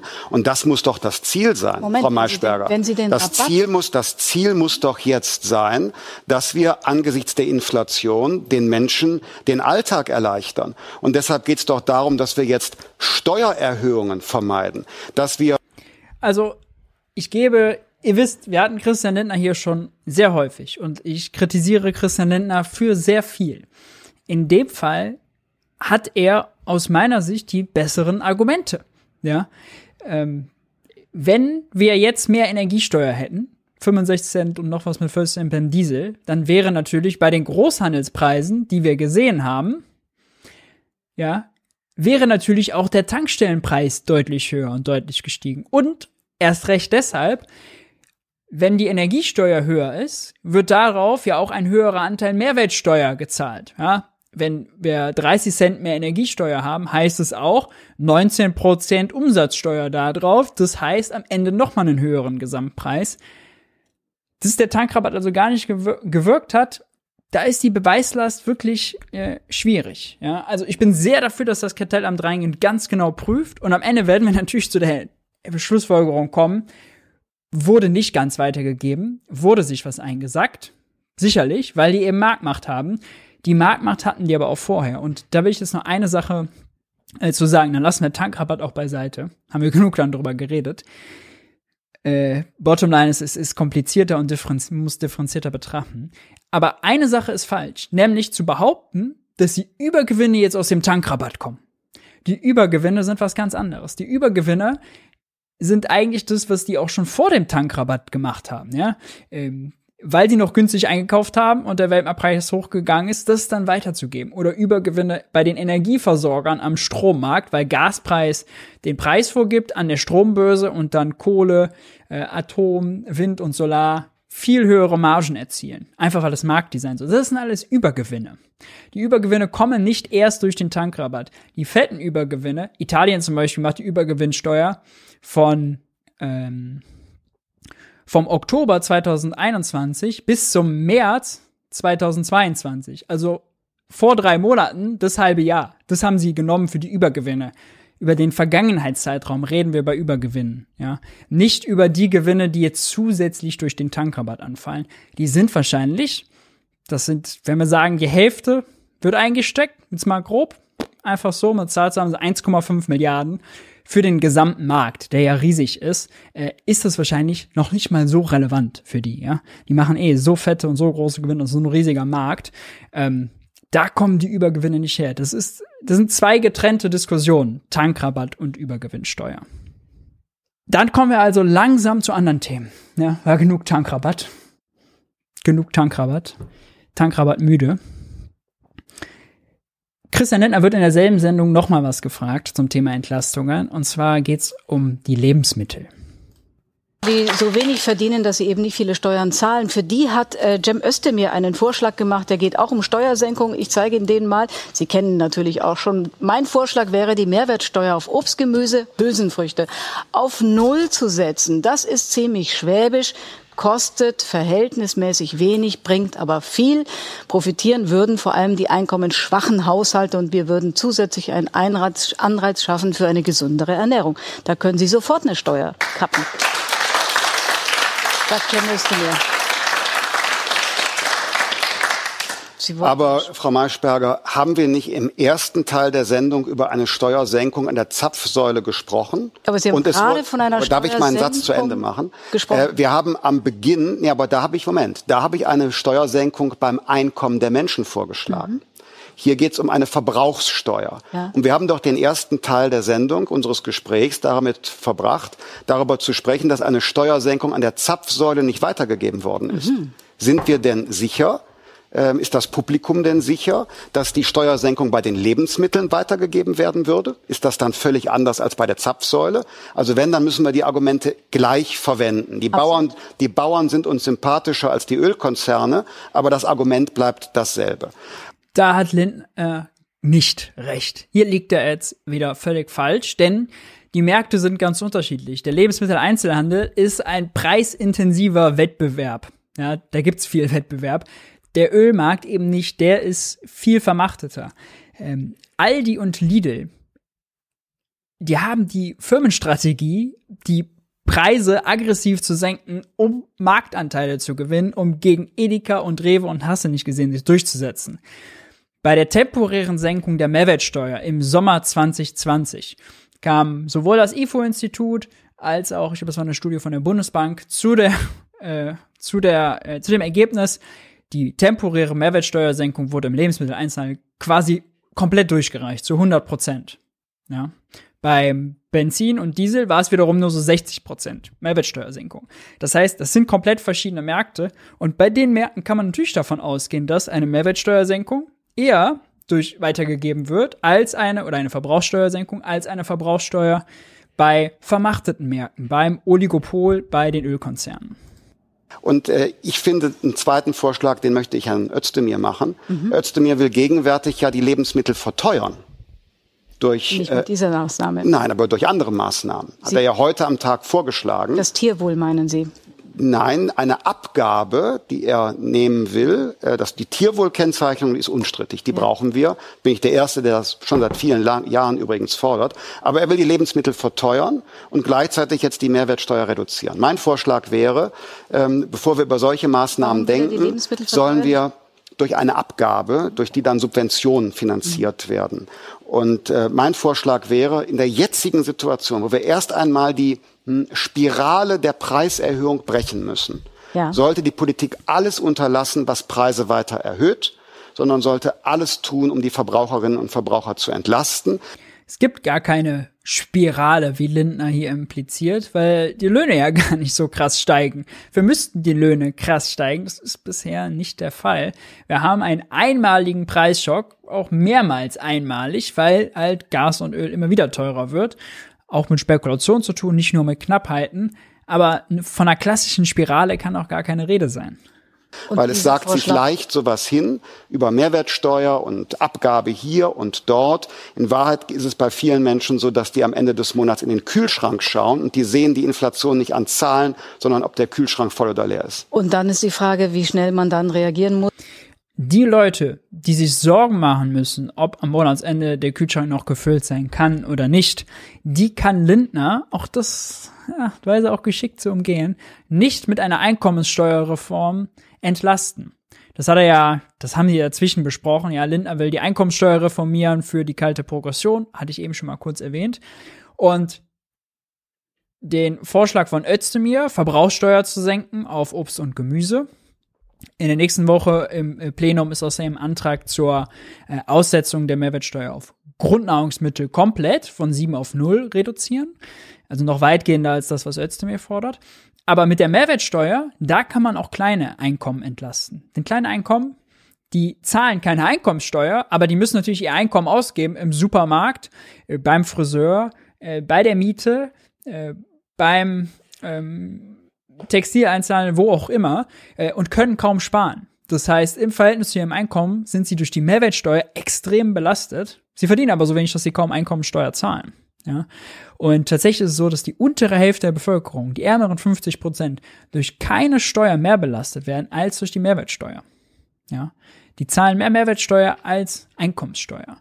Und Lindner erreicht diese Leute, deren Kühlschrank am Monatsende ist, eben gar nicht mit der Einkommensteuerreform. Dafür müsste er an die Verbrauchssteuern ran muss sie sagen, nächstes Jahr erst, Herr Mützenich sagt vor der Sommerpause weitere Entlastungen, Sie bleiben bei 2023. Entschuldigung, wir haben in diesem Jahr über 30 Milliarden Entlastung organisiert. Ja. Ich sagte gerade, was viele das noch gar nicht wissen, was viele nicht wissen. Tankrabatt, Eine Familie, zwei Kinder und zwei Erwachsene, mhm. die beide arbeiten. Das sind über 1000 Euro.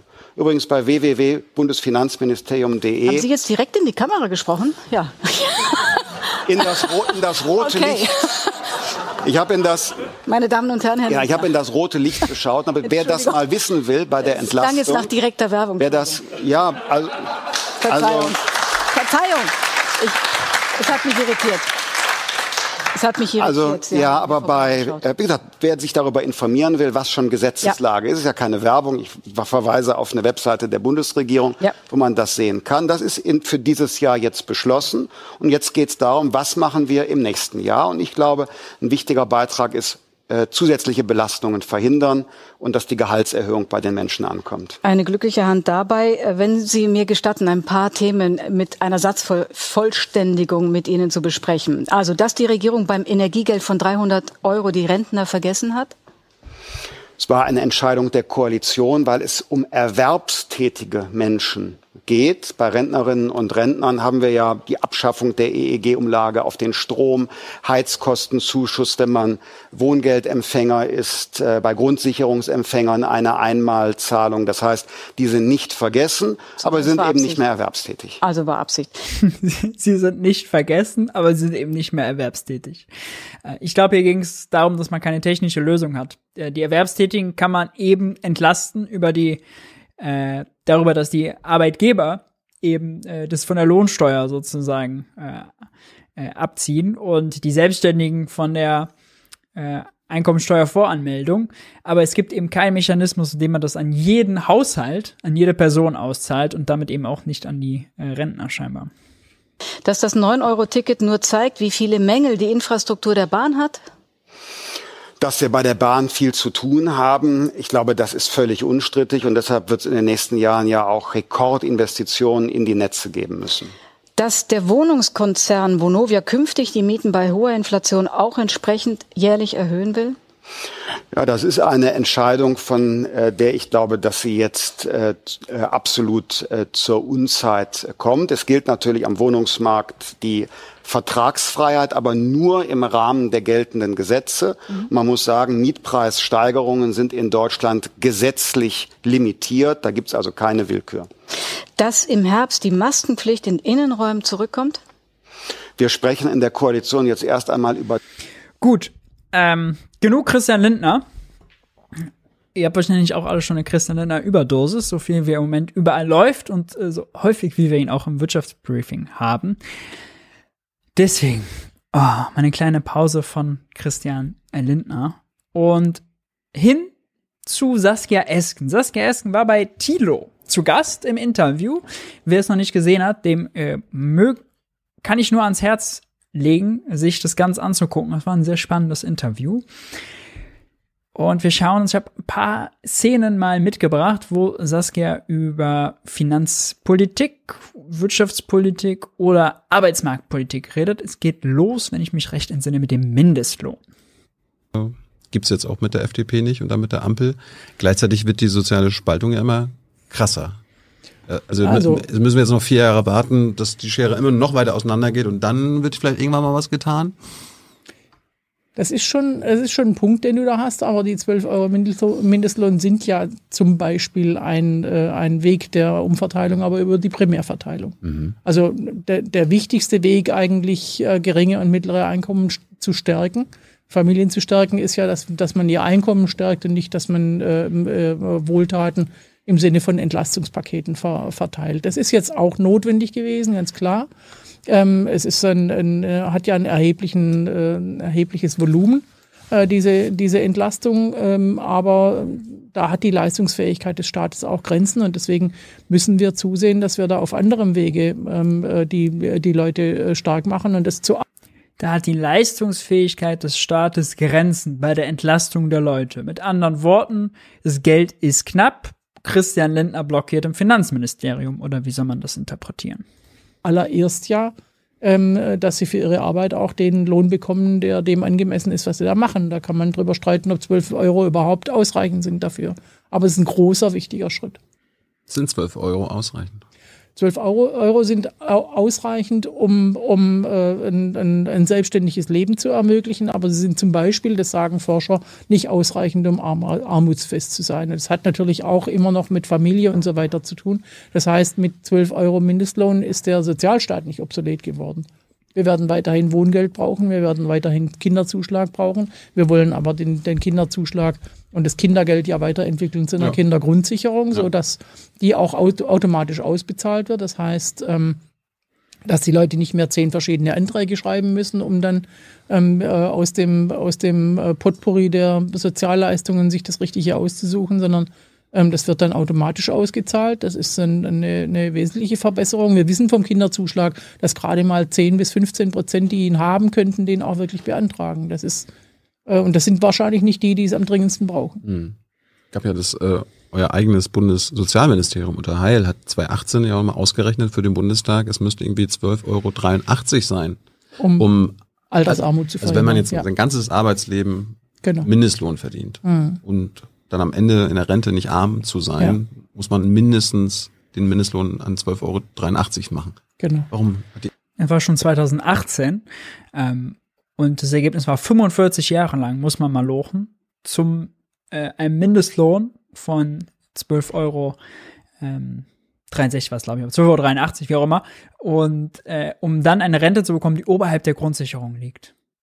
Ja, es war 2018. Jetzt, vier Jahre später, damals hätte schon 12 Euro nicht gereicht und 45 Jahre. Man kann auch nicht überall 45 Jahre mal lochen. Ja, auch das muss man nochmal zu sagen. Das ist in vielen Bereichen, äh, gerade auch in Bereichen, die vielleicht äh, äh, Dienstleistungsbereiche sind, die körperlich sind, eben auch einfach für viele nicht immer funktioniert. Ja. Natürlich soll man nicht, ist der Mindestlohn nicht darauf angelegt, dass man das ganze Leben lang Mindestlohn verdient, aber Saskia Ersten räumt ja ein, wäre nicht armutsfest. Und weil hier die Frage kam, warum Saskia Esken im Rollstuhl sitzt, sie hat sich den Fuß gebrochen. Die SPD das nicht gesagt? Warum naja. habt ihr nicht gesagt 12,80 Euro oder 13 Euro? Ja, wir haben 12 Euro gesagt, weil wir 12 Euro eben äh, für durchsetzbar gehalten haben und wir sind äh, natürlich der Überzeugung, dass der Mindestlohn nur eine untere Haltelinie sein kann. Und das ist ähm, die Anhebung des Mindestlohns wird ja auch Folgen haben für, für Tariflöhne. Gerade jetzt äh, haben die Gebäude ähm, äh, Reinigungs, äh, da hat die Gebäudereinigungsbranche einen Tarif, einen neuen Tarif abgeschlossen mhm. und ähm, äh, hat dort schon sozusagen im Vorgriff auf den Mindestlohn, der dann auf 12 Euro steigen wird, ähm, alle ähm, Tarife über diese Schwelle gehoben. Mhm. Und ähm, so wird es mit anderen niedrigen Löhnen ja auch geschehen. Eigentlich ist unser, unser Weg in Deutschland ja immer gewesen, dass die Lohnverhandlungen zwischen Arbeitnehmern und Arbeitgebern, also Gewerkschaften und äh, Arbeitgeberverbänden stattfindet. Wir haben nur leider eine immer weiter zurückgehende Tarifbindung und da müssen wir dran gehen. Mhm. Zum Beispiel durch ein Tariftreuegesetz. Du hast ja selbst quasi eingeräumt, dass der, der zur Erklärung, Tariftreuegesetz bedeutet, glaube ich, so wie die Ampel es meint, dass bei äh, Vergabe von öffentlichen Aufträgen, also wenn der Staat einen Auftrag vergibt, dass da Tariflöhne gezahlt werden müssen oder tarifähnliche Konditionen. Irgendwie so ist die Formulierung. Der derzeitige, den ihr jetzt beschlossen habt, Mindestlohn von 12 Euro ja auch nicht armutsfest ist. Wann gibt's denn die nächste Mindestlohnerhöhung? Nach dieser Erhöhung auf die 12 Euro soll ja wieder die Mindestlohnkommission äh, ihren Job machen. So wie früher, als sie, als sie dann nicht äh, jetzt über die Jahre angemessen erhöht hat. Und jetzt habt ihr mal eingegriffen, ja, 12 Euro gesetzt genau. und jetzt kann sie wieder so weitermachen. Ja, was heißt so weitermachen? Das ist ja nicht. Warum, ähm, warum macht ihr nicht jedes Jahr? Wir haben ja, wir haben ja jetzt, glaube ich, 9,82 Euro und im, im, im, Juli wird der steigen auf 10,45 Euro. Das ist ja nicht unerheblich. Also ziemlich starke Schritte. Klar. Ja, ja aber, aber wenn ihr als Politik jetzt gesagt Ja. habt, wir machen den auf 12 Euro, dann könntet ihr Genau. doch nächstes Jahr sagen, dann machen wir den nächstes Jahr auf 13 Euro. Dann könnt ihr doch Ja, diese Mindestlohnkommission aus. Wir sind aber der Überzeugung, dass die Mindestlohnkommission, das, wenn sie ihren, ihren, Gesch- ihre, ihren, äh, ihre Möglichkeiten, die ja eingeräumt sind im Gesetz, auch tatsächlich ausschöpft, äh, das durchaus wieder äh, auch verantwortungsvoll machen kann. Aber warum hat sie es denn vorher nicht gemacht und auf 12 Euro gesetzt? Wir sind äh, ja in wesentlichen Schritten höher gekommen, aber nicht unserer Auffassung nach nicht hoch genug. Und deswegen haben wir jetzt einmal eingegriffen. Ja, warum nicht ein zweites Mal? Ja, dann müssten wir ja auch ein drittes und ein viertes Mal machen. Ja. Dann hast du einen, einen äh, im Parlament festzusetzenden Mindestlohn. Und wenn du Das dann habt am, ihr jetzt gemacht Wenn du dann 12 am. Ende, ja, und wenn, ja, sicher einmal. Wir haben ihn auch einmal, Einmal ist kein Mal, oder was? wir haben ihn auch einmal auf 8,50 Euro festgelegt. Das war viel zu niedrig damals. Ne? Und jetzt ist er immer noch zu niedrig. Jetzt ist er immer noch zu niedrig, aber mit 12 Euro sind wir schon sehr nah dran. Also wa- warum macht ihr denn nicht, warum setzt ihr nicht noch einmal ein, der nicht zu niedrig ist? Also ich finde, man sollte, man sollte ähm, nach dieser einmaligen politischen Sitzung eher ein Auge drauf haben, dass vor allem die Tariflöhne steigen. Und das Jetzt weicht sie aus. Ja, weil die Tariflöhne bringen natürlich denen nichts, die äh, wir haben viel zu wenig Tariflöhne, die es gibt, viel zu wenig äh, Tarifbindung. Äh, das ist ein grundsätzliches Problem. Für viele ist der Mindestlohn echt fucking wichtig. Ich glaube, es jetzt sechs Millionen äh, Beschäftigte, die dadurch eine Lohnsteigerung haben. Ja, äh, das ist total relevant. Und die Mindestlohnkommission, es ist ja auch so eine Vorstellung von falsche Vorstellung ist die Mindestlohnkommission, die ist außerdem äh, Parität, äh, die ist besetzt mit jeweils drei Vertretern von äh, den Sozialpartnern, also dreimal Arbeitgeberseite, dreimal Arbeitnehmerseite. Äh, dann gibt's einen Vorsitzenden, der vorgeschlagen wird, glaube ich, von der Bundesregierung und jeweils einen wissenschaftlichen Berater. Wisst ihr, wer die wissenschaftlichen Berater sind? Ja. Äh, wissenschaftliche Berater sind jetzt neu bei der Arbeitnehmerseite Professor Dr. Tom Krebs. Ja. Und von der Arbeitnehmer, äh, von der Arbeitgeberseite, ja, hm, äh, ich kann es euch sagen. Professor Dr. Lars Feld himself. Wer denn sonst? Na klar, derjenige glaubt, dass der Arbeitsmarkt funktioniert wie ein Kartoffelmarkt. Ja? Wenn der Preis für Kartoffeln steigt, sinkt die Nachfrage nach Kartoffeln, werden weniger Kartoffeln gekauft. Wenn der Preis für Arbeit steigt, dann äh, werden weniger Beschäftigte gekauft. Na klar, weil der Arbeiter, der geht ja mit seiner Lohn nicht einkaufen, die Kartoffeln natürlich, also es ist, es ist sinnlos, ja. Ähm, diese Vorstellung, neoklassische Vorstellung von Larsfeld, dass Arbeitsmarkt, Kartoffelmarkt gleich funktionieren, ist so sinnlos. Wie gesagt, der Arbeiter geht mit seinem Lohn einkaufen, die Kartoffel macht das nicht. Für den Beschäftigten äh, ist das Arbeitseinkommen äh, Lohn, ist das Arbeitseinkommen das, was er für die Nachfrage nutzt. Wenn er mehr Einkommen hat, kann er mehr kaufen, können die Unternehmen mehr verkaufen, können sie mehr produzieren, können sie mehr absetzen. Ähm, das ist eben bei den Kartoffeln nicht der Fall. Das ist ein grundsätzlicher Fehler des Arbeitsmarktes. Lars Fell hat auch immer prognostiziert, oh, der Mindestlohn wird ganz viele Jobs kosten. Wenn Arbeit teurer wird, dann haben wir hier Arbeitslosigkeit, viel, viel mehr Arbeitslosigkeit. Alles nicht eingetreten. Er berät die weiterhin. Diese Mindestlohnkommission ist problematisch. Sie ist dann, glaube ich, okay, wenn es jetzt, äh, sagen wir mal, wieder eine Regierung gäbe, vielleicht schwarz-gelb, die radikal die Löhne senken wollen würde, äh, damit man das entziehen kann. Aber selbst dann merkt man ja, nee, die Politik kann immer noch darüber hinweg entscheiden. Ja. Ähm, und ansonsten hat Saskia Ersten kein Argument dafür geliefert, warum es schlecht sein sollte, dass Löhne politisch festgesetzt werden. Dass der Mindestlohn pol auf politischen Beschluss hin erhöht wird. Ähm, kein Argument geliefert, nur drumherum geredet. Das fand ich wirklich schwach. Und ähm, tja, hätte sie sagen können, Mindestlohnkommission, nee, finden wir doch nicht so. Ich glaube, Andrea Nahles hat sie damals vorgeschlagen, deswegen ist sie da ein bisschen vorsichtig. Mindestlohnkommission braucht man nicht. Natürlich kann man Mindestlöhne politisch jedes Jahr festsetzen. Warum denn nicht? Ja, warum denn nicht? Gut, ich springe mal weiter nach vorne zu einem anderen Thema. Und zwar geht es, glaube ich, um Kommunalfinanzen. Uh, uh, uh. Ganz heißes Eisen. An Koalitionspartnern, sondern da müssen Bund und Länder sich einig sein. Klar. Ja. Weil irgendeiner muss die Schulden ja dann irgendwie Ja, übernehmen sind, oder so. Ne? es sind dann am Ende noch nicht alle Länder überzeugt, äh, weil nicht alle gleich am Noch in der Lage sein, das zu finanzieren. zu versorgen. Seine Schulen und seine Turnhallen und sein Rathaus mit einer Solaranlage zu versorgen. Mhm. Dazu müssten aber viele Kommunen auch in der Lage sein, das zu finanzieren. Äh, da sind wir beim ÖPNV. Der wird ja meistens von den Kommunen getragen, also öffentlicher Personennahverkehr. Äh, da hatte ich jetzt gelesen, war ich, fand ich nämlich toll in eurem SPD-Programm. Mhm. Ihr habt euch ja mit den, mit der, mit den Altschulden der Kommunen ja. beschäftigt. Und es sind ja viele, viele hochverschuldet in Deutschland. Mhm. Gerade äh, auch in NRW im Westen, nicht nur, ja. nicht nur im Osten, zweieinhalbtausend Kommunen, äh, die sind so hochverschuldet, dass sie nicht handlungsfähig sind. Mhm. So, und jetzt gleichzeitig zwei Drittel aller öffentlichen Investitionen kommen in Deutschland von den Kommunen. Ja. Das heißt, die müssen zwei Drittel aller Sachen, die gemacht werden sollen, genau. irgendwie finanzieren können. Ist aber das Problem, dass sie so hoch verschuldet sind. Mhm. Jetzt hat Olaf und du haben mal gesagt, wir brauchen einen Schuldenschnitt. Ihr habt das nicht so genannt, aber mhm. wir brauchen einen Schuldenschnitt. Genau. Der ist immer noch nicht da. Wo ist der? Der ist, ähm, der wird auf den Weg gebracht, weil wir weiterhin der festen Überzeugung sind, dass die Kommunen handlungsfähig sein müssen. Genau aus dem Grund, wie du ihn beschreibst, weil ganz viel Daseinsvorsorge und, und ganz viel Zusammenhalt. Nee, aber wir haben das auf dem, wir haben das auf dem Zettel. Und es hakt in dem Fall nicht so sehr an Koalitionspartnern, sondern da müssen Bund und Länder sich einig sein. Klar. Ja. Weil irgendeiner muss die Schulden ja dann ja, übernehmen sind, oder so. Ne? Es sind dann am Ende noch nicht alle Länder überzeugt, äh, weil nicht alle gleichermaßen betroffen sind. Und da ja. muss man dran also, arbeiten. Also in Überzeugungs Bayern, in Überzeugungsarbeit. In Bayern gibt es viele Kommunen, die, denen geht's prächtig, auch in Baden-Württemberg wahrscheinlich bei dir. Ja, es gibt auch welche, denen geht's nicht so prächtig, aber und die Unterschiede sind groß.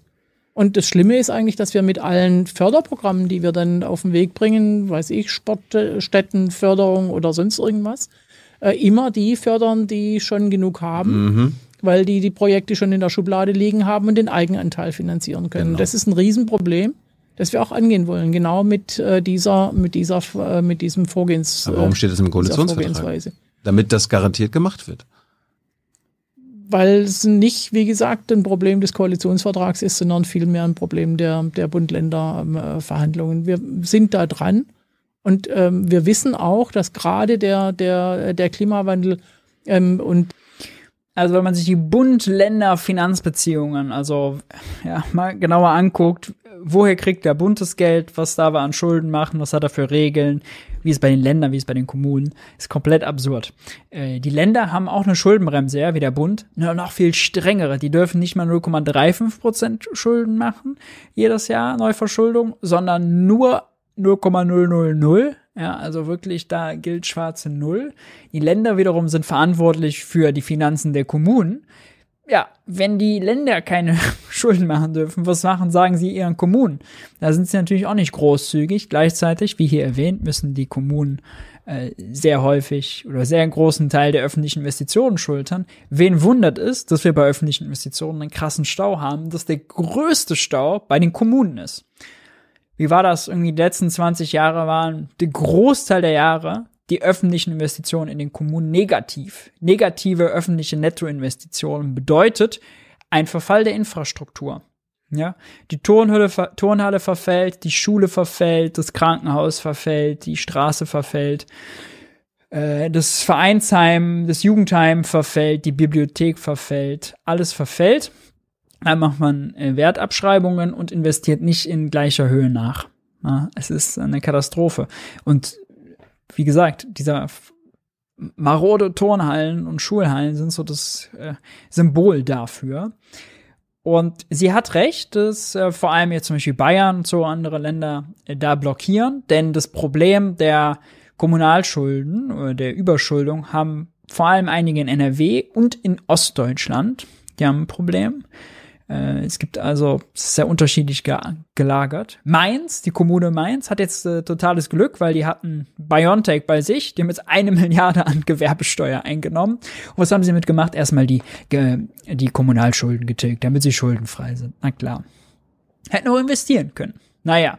Und warum haben die Kommunen ein Problem damit? Nun, äh, die kommen eben häufig äh, äh, wenn sie hohe Schulden haben, äh, müssen sie eben streichen, ja, dann gibt es so eine kommunale Finanzaufsicht, dann schickt das Land jemanden und sagt, ey, optionale Ausgaben müsst ihr aber nach hinten legen oder streichen, ja, weil dann äh, muss das Land den Aufpasser spielen, alles schlimm. Da müsste man mal ganz grundsätzlich ran.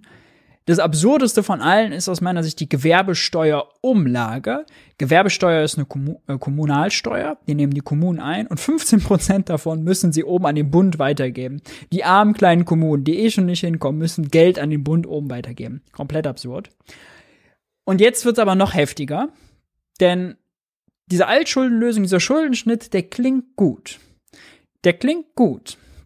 Wenn man aber mal recherchiert, und ich hatte das zuletzt mitbekommen, ja, auch Lindner will hochverschuldete Städte äh, entschulden. Wenn man dann aber mal genau liest,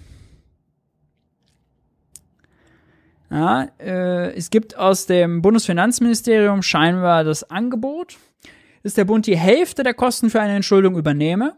Okay, andere Hälfte an die Länder oder was? Hm? Hätte der Bund ein bisschen mehr machen können, egal. Aber jetzt kommt das Entscheidende. Eine Bedingung Lindners ist dafür aber eine Änderung des Grundgesetzes. Es müsste verhindert werden, dass nach einer einmaligen Entschuldung sofort neue Schulden in den Kommunen angehäuft würden. Woanders wird Lindner damit zitiert, dass er eine Schuldenbremse für Kommunen will. Wir haben eine für den Bund, wir haben eine für die Länder. Und jetzt will er auch noch sozusagen eine grundgesetzliche Schuldenbremse für die Kommunen. Äh, holla die Waldfee. Holla die Waldfee, kann man da nur sagen. Das heißt, selbst wenn Lindner dafür ist, Achtung, Achtung, Achtung. Ja. Achtung, Achtung, Achtung. Vorsichtig. Es wäre dringend nötig, einen Schuldenschnitt zu machen. Es wäre dringend nötig, die Kommunalfinanzen mal ganz anders aufzustellen. Ähm, dass die Kommunalfinanzen äh, problematisch sind, hat auch sehr häufig damit Mietproblemen zu tun, weil auch sozialer Wohnungsbau und so wird dann häufig, geht dann, geht dann nicht voran. Also ganz viele Probleme, die da miteinander äh, oder sozusagen sich unterhaken und ineinander greifen. Jetzt sagt Saskia Esken, spulen wir noch ein bisschen vor, noch mal ein bisschen was zur Übergewinnsteuer und zur Schuldenbremse. Sehr interessant. Hm. Hm. Dein Parteikollege Lars Klingbeil hat gesagt äh, zum Thema Übergewinnsteuer, die hast du ja vorhin schon ins Spiel gebracht. Das war sehr überlegenswert. Ja. Hast du jetzt mal drüber nachgedacht und überlegt? Das tun ja auch andere. Ähm, äh, Lars Klingbeil hat es getan, andere haben es getan. Vor allem ist es an, in anderen Ländern auch schon äh, umgesetzt worden. Insofern kann man auch schon gucken. Italien, Großbritannien. Kann man auch schon Ungarn. gucken, wie es geht. Läuft, ja. Griechenland. Genau, und ähm, Christian Lindner hat auch schon gesagt, was er drüber denkt. Und jetzt müssen wir reden, glaube ich. Also ich würde jetzt, jetzt Will, will Saskia Esken nachdem wir drüber, nachdem wir über, Sch- Überschriften dazu gelesen haben und auch Interviews dazu gelesen haben, äh, würde ich jetzt empfehlen, dass wir miteinander reden. Saskia Esken verschweigt, dass es auch schon einen Antrag im Bundestag dazu gab. Die Linksfraktion gestellt, haben wir, wie gesagt, hier auch schon die Reden zu, zu gehört.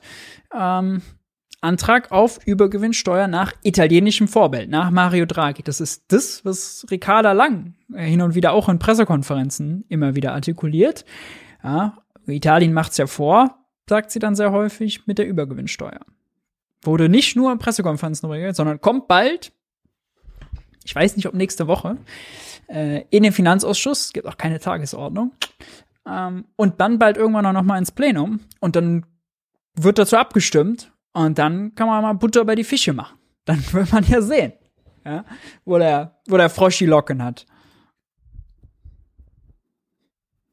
Aber ganz klar bin ich der Auffassung, dass ähm, äh, jetzt die Mineralölkonzerne ähm, über Gebühr Gewinne machen, äh, nämlich über das normale Marktgeschehen hinaus. Es ist ja eine ziemliche auch schwierige Definition, was sind denn Übergewinne? Klar. Und äh, während Corona haben auch schon welche über Ja. Gebührgewinne gemacht, sogar Dividende ausgezahlt. Und ähm, wir stehen aber vor der, vor der Pro Definition, das Argument, dass es schwierig ist, finde ich irgendwie ein bisschen schwach, weil ich meine, Italien macht's vor, die haben eine Definition. Ja, da gibt's einen Freibetrag. Da guckt man dann äh, Umsatzüberschuss für, äh, im, von Oktober 21 bis März 22 im Vergleich zum Vorjahr. Und dann pauschal 10% Zusatzrendite sind frei, 5 Millionen Zusatzrendite sind frei und alles darüber ist der Übergewinn. Und von diesem Übergewinn wird nochmal zusätzlich ein Viertel besteuert. 25 Prozent. Ja, oder dieser Übergewinn wird mit 25 Prozent besteuert. So. Ob man dann, sage ich mal, jetzt Korinthenkacker-mäßig da äh, richtig liegt und nee, das ein, 5 Euro davon waren jetzt kein Übergewinn, weil war normale Investitionsausweitung und besseres, was auch immer, ist doch egal. Es werden ja sowieso nur, die Steuer ist ja nicht 100%, sondern nur 25%. Ich finde, da kann man auch mal 5 gerade sein lassen. Da muss man sich nicht, vor allem nicht als SPD, nicht als das Geersten, dieses vorher sozusagen tendiert zu befürworten, muss man sich jetzt nicht hinter sozusagen den Sprechblasen von Christian Lindner verstecken. Problematik, dass wir, dass wir ähm, äh, spätestens nächstes Jahr, wie in verschiedenen Reden ja angekündigt wurde, die Schuldenbremse wieder einhalten wollen. Wir wollen aber die Kindergrundsicherung einführen, das Bürgergeld einführen. Wir wollen eine Menge investieren in zum Beispiel Schulen, wie ich vorher gesagt habe. Wir wollen den, den Schuldenschnitt bei den, bei den äh, Kommunen am liebsten machen, damit die Altschulden. Und die Schuldenbremse einhalten. Und die Schuldenbremse Das wird ja einhalten.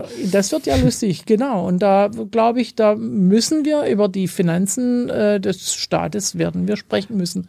Und dass die, wie du vorher gesagt hast, vollkommen zu Esken, das hat sie jetzt auch schon mehrfach in Interviews gesagt, stellt die Einhaltung der Schuldenbremse 23 in Frage. Recht. Äh, übrigens nicht nur äh, bei den Mineralölkonzernen, sondern wir zum Beispiel auch bei großen Wohnungsbaukonzernen, Hm, Komme ich gleich zu. ähm, die, die Gewinne im Übermaß fließen, während ähm, der Staat Probleme hat, seine Zukunftsmissionen zu erfüllen. Und während ähm, äh, eine soziale Ungleichheit in diesem äh, Land herrscht, die, wie du nicht ganz zu Unrecht gesagt hast, demokratiegefährdend ist, darüber muss man sprechen. Ich wollte jetzt nur wissen, ob Saskia Esken Ja. für die Übergewinnsteuer ist. Ich kann mir auch andere Wege vorstellen, wie wir für mehr Steuergerechtigkeit sorgen, aber die Übergewinnsteuer ist einer davon. Aber willst du das jetzt einbringen und dafür kämpfen? Es gibt auch die Möglichkeit, eine höhere Steuer auf sehr hohe Einkommen äh, zu erheben. Auch das wäre Ja, aber das ist da ausgeschlossen mit der FDP. Das haben wir davor. Das ist tatsächlich eigentlich keine Alternative. Na, das, also Übergewinnsteuer und höherer Einkommenssteuersatz sind zwei völlig verschiedene Sachen. Übergewinnsteuer ist Besteuerung von Unternehmen. Einkommensbesteuerung bei, zum Teil nur. Ja, zum Teil nur. Bei Kapitalgesellschaften eben nicht. Ja. Und lösen auch völlig verschiedene Probleme. Die Übergewinnsteuer ist eine einmalige Steuer, die explizit auf eine gewisse Branche angewendet wird für Marktversagen. Die Einkommenssteuer ist was ganz anderes. Und der, was, wenn man die Einkommenssteuer verändert, da kann man natürlich jedes Jahr deutlich mehr Einnahmen rausholen und jedes Jahr für mehr Steuergerechtigkeit sorgen, als mit einer einmaligen Übergewinnsteuer. Die zwei Sachen gleichzeitig zu verhandeln, macht eigentlich gar keinen Sinn. Haben wir schon besprochen. Das hast ja gehört, was äh, Christian Lindner zur Übergewinnsteuer gesagt hat. Die scheint ja auch ausgeschlossen zu sein. Da auch sehr deutlich. Merkt euch diesen Satz mal. Du hast ja gehört, was Christian Lindner gesagt hat. Scheint ja auch ausgeschlossen zu sein. Mal merken für nach dem Interview. Nein gesagt dazu. Wir müssen aber darüber reden. Wir werden darüber reden müssen, wie das alles zusammengehen soll. Ist eigentlich, apropos Wohnen. Da gab's ja, gab's ja Vonovia. Das Ja, ist ein, ist ein Wohnungskonzern. Ja. Der hat ja jetzt letzte Woche angekündigt, wir müssen die Mieten erhöhen, ja, wegen Mhm. Inflation. Haben die Experten schon drüber gelacht. Aber wenn man sich mal anguckt, was im Unternehmensbericht steht, Mhm. äh, die planen, äh, dieses Jahr sechs Milliarden Umsatz, Mhm. Euro Umsatz zu machen. Davon ist laut eigener, laut dem Konzern ein Drittel des angestrebten sechs Milliarden Umsatzes als Gewinn eingeplant. Ist also, Oh, warte mal, ich überlege doch mal, was ich in Zukunft lieber mache. wir reden von zwei Milliarden Euro Gewinn Ja. eines Wohnungskonzerns. Ist das eigentlich ein Übergewinn? Das ist ein, ähm, äh, ein Gewinn, der, der alle normalen Renditeerwartungen bei weitem übersteigt Ist das und der Wucher? unanständig ist. Ist das Wucher? Das ist unanständig und da müssen wir uns drum kümmern. Das äh, wollen wir aber, haben wir auch äh, Verschiedenes vereinbart, schon im Koalitionsvertrag. Ähm, die Kappungsgrenze zum Beispiel auf 11 Prozent zu senken, weil das einfach nicht sein darf, dass Mieten innerhalb von drei Jahren um mehr als 11 Prozent steigen. Das ist schon hoch genug, aber 11 Prozent ist immerhin dann eine normale Du, Inflationsrate. die, die haben hier in Berlin, der Senat hat mit Vonovia 11 Prozent ist auch in drei Jahren keine normale Inflationsrate. Ne? Nicht Zielinflationsrate. Ist deutlich mehr. Äh, so ein Moratorium gemacht, dass die jetzt ein paar Jahre lang nur um ein Prozent erhöhen dürfen. Und trotzdem Zielinflationsrate ist zwei Prozent pro Jahr. Hm. können sie ein Drittel ihres Umsatzes Wahnsinn, oder? bist du immer noch äh, gegen die Enteignung von Wohnungskonzernen? Ich bin ähm, der festen Überzeugung, dass wir ähm, gerade was das Wohnen anbelangt, äh, wieder mehr Staat brauchen und dass äh, die Kommunen insbesondere, kommunale Wohnungsbaugesellschaften wieder stärker ähm, einsteigen warum müssen. Bist du, die, warum bist du nicht die, für die Enteignung dieses die, Wohnungskonzerns, die, der mit ein Drittel seines Umsatzes Gewinn macht? Also die, da beißt natürlich die Katze in den Schwanz, ja. Wenn man, wenn man äh, die Kommunalfinanzen nicht aufbrechen kann, weil Lindner blockiert und gleichzeitig aber die eigentlich haben will, dass die vernünftig Wohnungsbau betreiben, kommunalen, dann wo fängt man an? Ja. Ein Drittel meiner Miete die, geht die in, Wiener, die, in, die, ja. in die Gewinne eines Aktienkonzerns. Ja, das ist voll, vollkommener Wahnsinn. Und das, also auch im, auch im Neubau ähm, sagen, die, sagen die Fachleute, die da investieren, die erwarten eine Rendite von 25 Prozent. Das ist komplett irre, ja. Dies, dieser Markt ist komplett überheizt, auch durch Mangel. Und da müssen wir dran. Das ist ja das, was wir uns auch vorgenommen haben, eben den Mangel zu beseitigen. Das ist ja Der Mangel hängt außerdem auch mit den erwähnten negativen Nettoinvestitionen zusammen, dadurch, dass auch die Länder eine strenge Schuldenbremse bekommen haben, dass man sparen wollte, dass man nicht genug investiert hat in Wohnungsbau. Und auch mit einer schlechten Regionalpolitik, dass alle in die urbanen Zentren ziehen wollen, weil es da mehr Jobs gibt und das Leben da lebenswert ist und weil äh, da dann Jubel, Trubel, Leiterkeit ist und äh, Infrastruktur und die ländlichen Regionen an Attraktivität verlieren. Dann können die urbanen Zentren noch hingehen und sogar die Gewerbesteuer senken, den, äh, diesen Gewerbesteuersatz, den die Kommunen frei dann festlegen können. Das heißt, es wird für Unternehmer noch attraktiver, auch noch dahin zu gehen, wo es eh schon boomt, weil die dann dahin gehen, geht's da dann noch mehr Jobs, dann wird's dann noch attraktiver, gibt's noch mehr Infrastruktur. Wenn das ein Unternehmen da ist, dann ist es auch günstig für das andere Unternehmen da zu sein, weil man dann kurze äh, Lieferwege hat. Also es ist so eine Spirale, die man schwer gebrauchen bekommt. Man muss grundsätzlich an Kommunalfinanzen Finanzen ran, man muss grundsätzlich an die Steuern ran. Äh, der Staat muss da, da muss, also da können wir eigenen Zwei-Stunden-Stream drüber machen, mit was für Problemen dieser äh, Entwicklung in der Regionalpolitik äh, alles zusammenhängt. Ja. Das, was die Leute am meisten drückt, die hohen Mieten und der Mangel dass du überhaupt keine Wohnung findest, jedenfalls nicht da, wo du willst und so weiter und nicht in der Größe, wie du sie brauchst und ja, und da müssen wir dran gehen, ganz klar. Und dann ähm, ist eben auch. Ist die, ist die Bürgermeisterin von Berlin nicht auch SPD-Mitglied?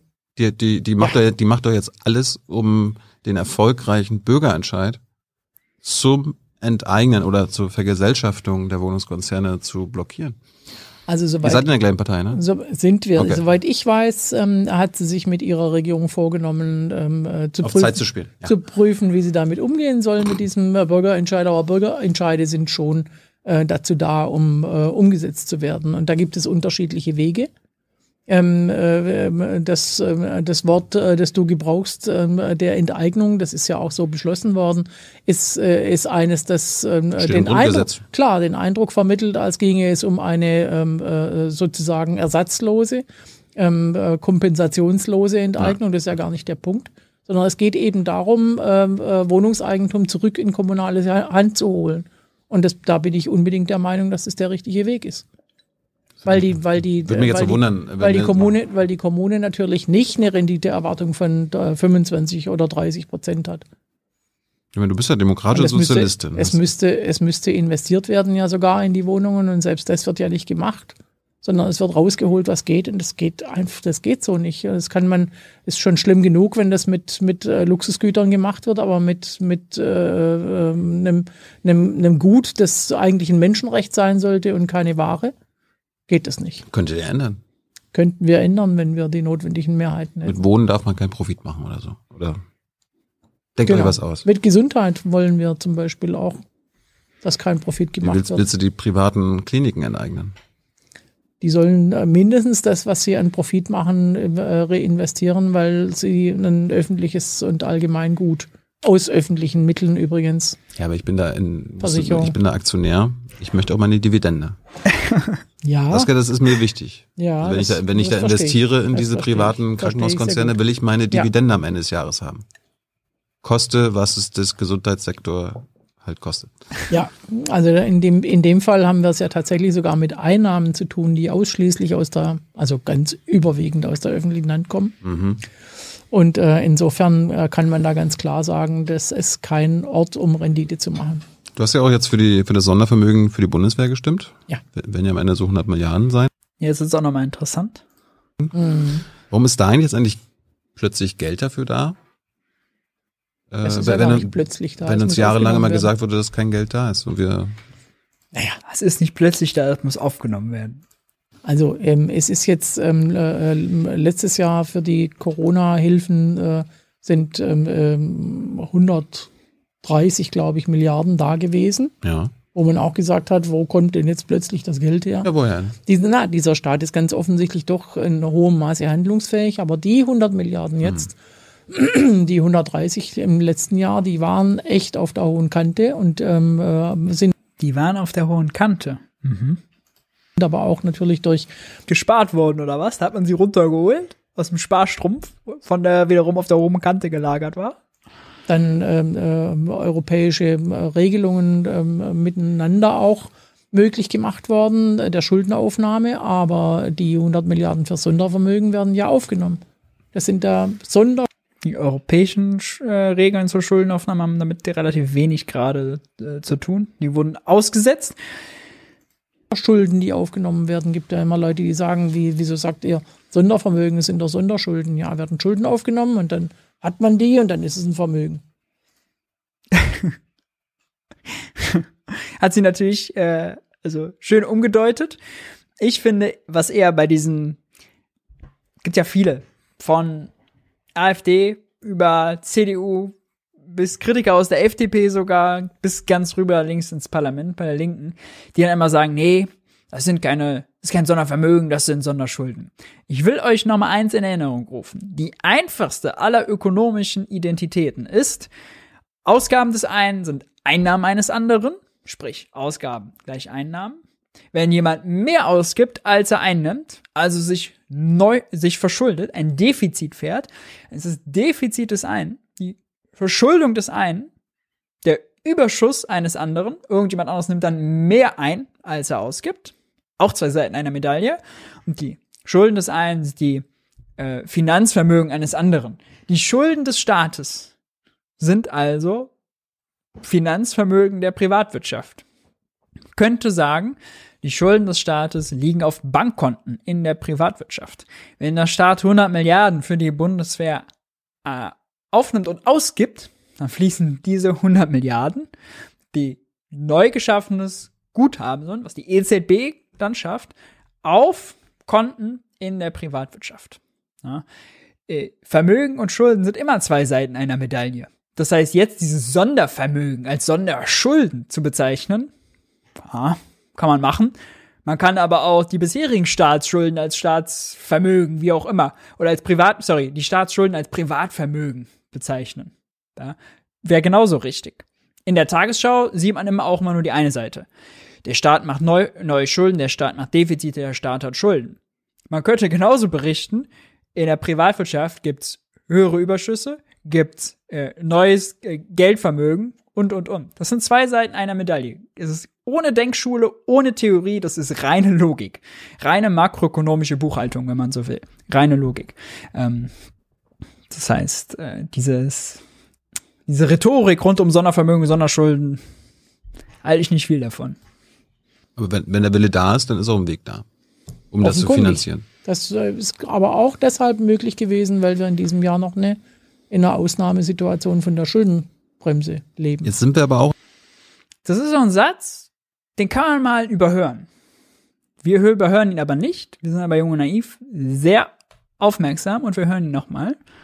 Da, um das zu finanzieren. Das äh, ist aber auch deshalb möglich gewesen, weil wir in diesem Jahr noch eine, in einer Ausnahmesituation von der Schuldenbremse leben. Jetzt sind wir aber auch. Das war auch möglich, weil wir in einer Ausnahmesituation von der Schuldenbremse leben. Ja, wir haben die Schuldenbremse ausgesetzt, allerdings nur für Corona-bedingte Ausgaben. Das wurde jetzt 22 schon mal erweitert auf äh, Ausgaben im Zusammenhang mit dem Ukraine-Krieg, mit der Ukraine-Krise, Russlands Angriffskrieg auf die Ukraine. Das heißt, diese 35 Milliarden ähm, die jetzt sozusagen nochmal oben drauf kam, zweites Entlastungspaket, Ausgaben für ukrainische Geflüchte, äh, Geflüchtete, Ausgaben für ukrainische Entwicklungshilfe an der Schuldenbremse vorbei. Die 100 Milliarden für die Bundeswehr haben nichts mit der Schuldenbremse zu tun. Die wurden ja ex mit der Aussetzung der Schuldenbremse zu tun. Die wurden ja extra mit zwei Drittel Mehrheit mit Friedrich Merz und seinen Kollegen ins Grundgesetz geschrieben, um an der Schuldenbremse vorbeigemogelt zu werden. Das heißt, selbst wenn die Schuldenbremse intakt gewesen wäre, hätten diese 100 Milliarden, wären sie an der Schuldenbremse vorbeigegangen. Da hat Saskia Esken nicht recht. Es war ja extra ein Move, den man gemacht hat, um die Schuldenbremse zu umgehen. Im Grundgesetz wurde der, ich glaube, es war Artikel 87, er wurde da geändert, ja, Sondervermögen Bundeswehr und dann wurde da noch dran geschrieben, so ein kleines Sätzchen, dieses Sondervermögen wird von der Anwendung der Schuldenbremse ausgeschlossen. Irgendwie so. Ja. Es ist also, die 100 Milliarden für die Bundeswehr hätten auch 150 sein können, hätten auch 50 sein können, auch 200 sein können, hätte die Schuldenbremse nichts dran gemacht. Ja. Man könnte auch ein Sondervermögen Klimaschutz ins Grundgesetz schreiben, wenn man dafür zwei Drittel Mehrheit hat, oder ein Sondervermögen Energiewende oder ein Sondervermögen 30 Milliarden Kinderarmut, was auch immer. Da hat die Schuldenbremse dann auch keine Chance. Ja. Man könnte sich auch ehrlich machen und wenn man schon Sondervermögen ins Grundgesetz schreibt, auch einfach sagen, gut, äh, gehen wir ein anderes Gesetz, nämlich das der Schuldenbremse. Aber was das GS nicht unterstellt, das hat nichts miteinander zu tun. Ja, Sondervermögen gehen komplett an der Schuldenbremse vorbei. Von der Klimaausnahmesituation. Mhm. Warum sind denn für so eine militärische Ausnahmesituation 100 Milliarden da? Aber das weit größere Problem für die gesamte Menschheit, für unseren Planeten, für unsere Zukunft ist ja der Klimawandel. Ja. Warum ist da nicht das, warum sind da nicht auch 100 Milliarden da? Warum sind da nicht 1000 Milliarden da? Es sind ja die Milliarden da, die, die jetzt in dem äh, Klima, beschlossen, Klima, und, Klima- Klima und Transformationsfonds, doch, dagegen klagt die CDU ja gerade. Ja, da waren wir vorhin schon. Also ist Ja. immer noch weniger Geld, als was wir für klimaschädliche Sachen ausgeben. Warum können wir 100 Milliarden von einem Tag auf den anderen beschließen, aber nicht 1000 Milliarden für den Klimaschutz? 1000 Milliarden. Könnt ihr doch machen. Müssen, ja, na, sicher, aber da, aber da ist es ja nicht würd aber not- 500 da ist jetzt, nicht. Da, da ist es jetzt nicht notwendig, dieses äh, so ein, so ein, so ein, äh, so ein großes Sondervermögen anzulegen, sondern da, können wir jedes Jahr investieren. Und wir haben ja nur die, die, die nicht du hast gerade ausgegeben. gesagt, du willst die Schuldenbremse nicht, nächstes Jahr einhalten. Die nicht, ich habe nicht gesagt, ich will die Schuldenbremse einhalten, sondern es ist angekündigt worden, dass die eingehalten werden soll. Du möchtest sie nicht einladen. Also selbst die EU hat empfohlen, in den nächsten zwei Jahren ähm, äh, diese Situation nicht dazu zu nutzen, um ähm, äh, sehr restriktive Haushalte aufzustellen, sondern man müsse investieren in. Ja, aber der, der, Bund, der und Bundesfinanzminister, der Bundesfinanzminister heißt Christian Lindner. Der Ich habe es gehört. hat letzte Woche nochmal gesagt, gesagt die Schuldenbremse nächstes Jahr ist nicht mehr verhandelbar. Ja, habe ich gehört. Was heißt das?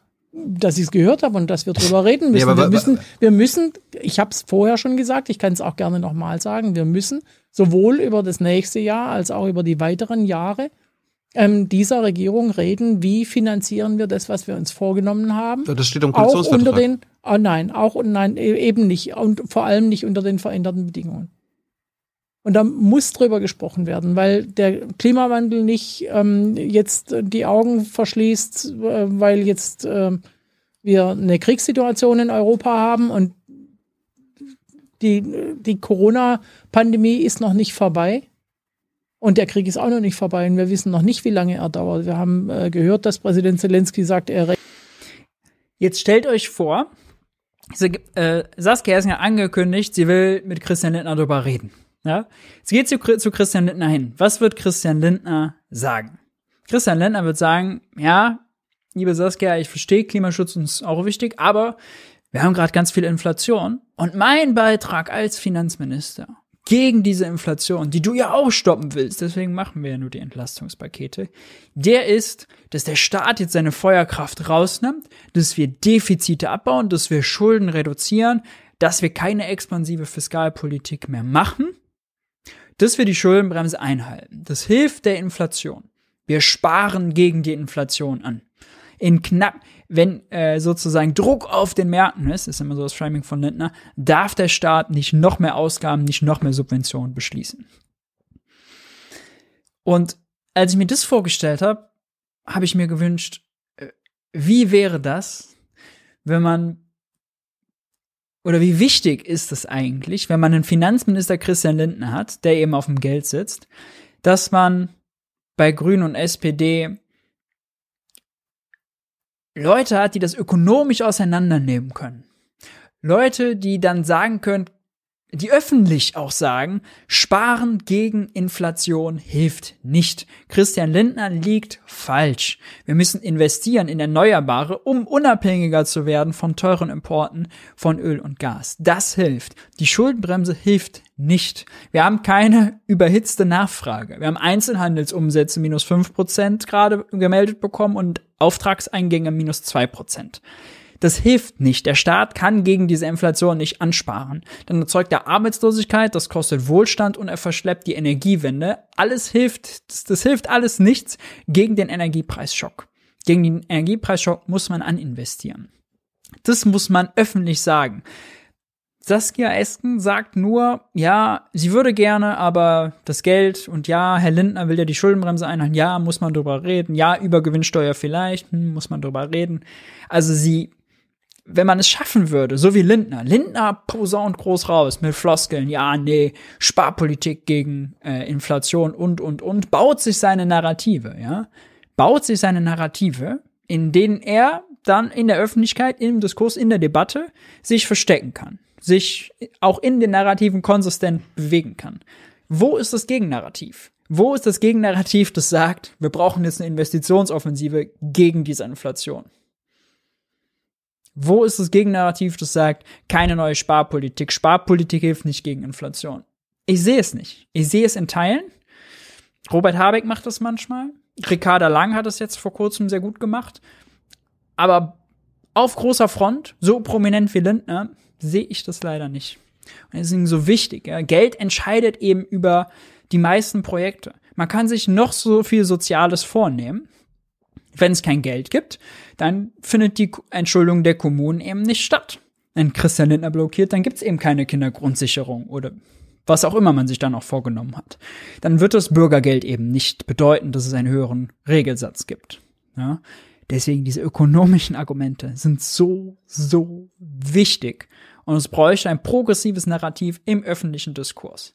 Damit Christian Lindner darauf angesprochen wird, wenn er beim Maischberger sitzt, wie denn Sparpolitik dagegen helfen soll. Im Moment ist es andersrum. Da werden dann SPD und Grüne darauf angesprochen, äh, warum sie denn jetzt noch mehr Schulden machen, ob das nicht ungerecht sei und äh, auf Kosten der zukünftigen Generation, ob das nicht die Inflation noch treibe. Das Narrativ muss komplett gedreht werden. Und dafür müssen Personen in der Öffentlichkeit das eben prominent vertreten. Gut, ähm, das war Saskia Esken. Äh, ach, schaut an, ich habe noch, äh, damit ist sie auch äh, medial aufgelaufen, äh, hat sie auf Twitter eine kleine Debatte ausgelöst mit diesem Sharepick. Liebe Mineralölkonzerne, die Preise müssen jetzt runter, denn der Tankrabatt ist keine Subvention für euch Konzerne, sondern eine Entlastung für die VerbraucherInnen. Äh, ja, hat einiges Schmunzeln ausgelöst. Jetzt aber mit Schmunzeln vorbei sage ich euch. Jetzt wird's ernst, denn es spricht unser ehemaliger Finanzminister. Wenn ihr dachtet, Lindner wäre schon Blockierer und Lindner würde schon an falschen Narrativen festhalten, dann äh, schnallt euch an. Kann ich nur sagen, Wolfgang Schäuble war zum Interview bei Phoenix und haut mächtig einen raus. Ebenfalls drängt, und zwar für viele, ist das Thema der Inflation. Die Preise explodieren. Es hat nicht nur mit den gestiegenen Preisen für Gas und Öl zu tun, sondern auch Lebensmittel. Äh, alles wird am Ende teurer. Sie waren ja lange Finanzminister. Was würden Sie sagen? Sehen Sie da irgendeine Form von Ausweg oder müssen wir das einfach hinnehmen?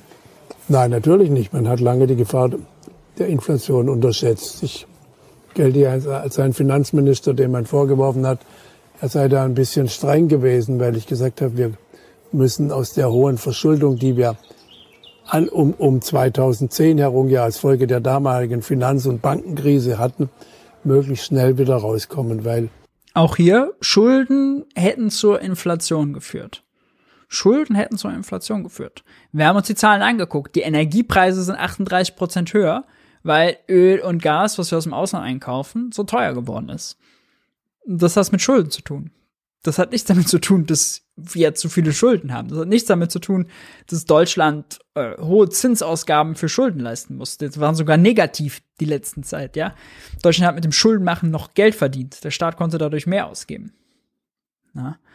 Äh, das hat damit nichts zu tun. Das hat damit zu tun, wenn man eher es umdrehen will, dass wir in der Vergangenheit zu wenig Schulden gemacht haben aber es geht auch nicht um Schulden per se. Wir haben in der Vergangenheit zu wenig investiert. Wäre man bei Erneuerbaren weiter gewesen, wäre man unabhängiger gewesen von Öl- und Gasimporten, die jetzt teurer geworden sind auf den Weltmärkten, hätten wir heute weniger Energiepreisschock, wäre die Inflationsrate geringer. Aber Schäuble sagt einfach, nee, ich habe immer schon gesagt, Schulden führen zur Inflation, guckt, jetzt haben wir's. Geordnete Staatshaushalte ermöglichen der Zentralbank, sich auf, die, auf ihren Kernauftrag, nämlich die Sicherung der Geldstabilität zu konzentrieren und nicht alles andere zu machen, was die Regierungen oder die Mitgliedstaaten in ihrer Verantwortung nicht genügend erfüllen. Und das ist in den letzten Jahren schiefgelaufen. Darüber haben wir in der Eurokrise viele Auseinandersetzungen geführt. Wir haben damals viel erreicht, aber der Weg ist nicht konsequent fortgesetzt worden. Das muss man sich auch nochmal geben. Wir haben damals viel erreicht. Ja, damit meint Schäuble ja vor allem die Diskussion rund um Griechenland. Griechenland wurde ein einmaliges Sparprogramm auferlegt. Ähm, man kann sich ja mal angucken, wie das in Griechenland gewirkt hat, wie das, was das mit Griechenland gemacht hat. Wir haben hier das Bruttoinlandsprodukt Griechenlands. Hier ungefähr war Finanzkrise, ja. Dann gab's das Sparprogramm das Sparprogramm hat dazu geführt, dass äh, die Wirtschaft jedes Jahr geschrumpft ist. Italien, äh, Italien sag ich schon, Griechenland wurde ein einmaliges Schrumpfungspaket aufgedrückt. Die griechische Wirtschaft wurde zerstört. Kein Wunder, wenn man Löhne kürzt, wenn man Ausgaben kürzt, wenn man öffentlich Bedienstete entlässt, wenn die Leute weniger Geld im, äh, verdienen dann geben sie auch weniger aus. Was sollen sie machen? Sie können ja nur weniger ausgeben. Wenn sie weniger ausgeben, können die Unternehmen weniger verkaufen, dann werden sie weniger produzieren, dann werden sie noch mehr Leute entlassen, dann hat man höhere Arbeitslosigkeit. Ja, Griechenland hat in der Spitze bis zu 25% Arbeitslosigkeit, bis zu 50% Jugendarbeitslosigkeit. Jeder zweite junge äh, Jugendliche, der von der Schule kommt, von der Hochschule kommt, von der Ausbildung kommt, sonst woher kommt und einen Job sucht, keinen findet. Jeder zweite. Was ist das für eine Verschwendung von Ressourcen und Talent? Guckt euch das an, diese Grafik. Wir haben viel erreicht, aber der Weg wurde nicht konsequent zu Ende gedacht, gegangen. Ja, das ist eine Hungersdiät, die wurde nicht konsequent zu Ende gegangen. Jetzt hier hatten sie mal, nachdem Corona dann auch wieder reingehauen hat, ein kleines bisschen Wachstum. Aber das kann natürlich auf gar keinen Fall kompensieren, was man vorher an Schrumpfung hatte. Und der Witz ist, das Ziel war ja immer, die Schulden in Griechenland zu reduzieren. Den Schuldenstand runterzubringen. Das war Schäubles Ziel. Nicht mal dieses selbst auserwählte Ziel wurde erreicht. Ja, hier sehen wir den Schuldenstand Griechenlands im Verhältnis zum Bruttoinlandsprodukt. Finanzkrise war der knapp über 100 Prozent beim Beginn der Therapie hier 13, 14, 170 Prozent. Eigentlich begann die schon ein bisschen früher, so, sorry. 170 Prozent, ja. Hier ist man bei 180, 206, 193. Warum? Ja, Schuldenstand gemessen zum Bruttoinlandsprodukt heißt ja, nicht nur man kürzt die staatlichen Ausgaben, sondern die Wirtschaft muss dabei auch äh, wachsen aber die Wirtschaft wächst nicht. Wir haben ja gesehen, die Wirtschaft ist geschrumpft. Das heißt, man hat immer noch denselben Schuldenstand, aber das Bruttoinlandsprodukt Griechenlands ist deutlich geringer.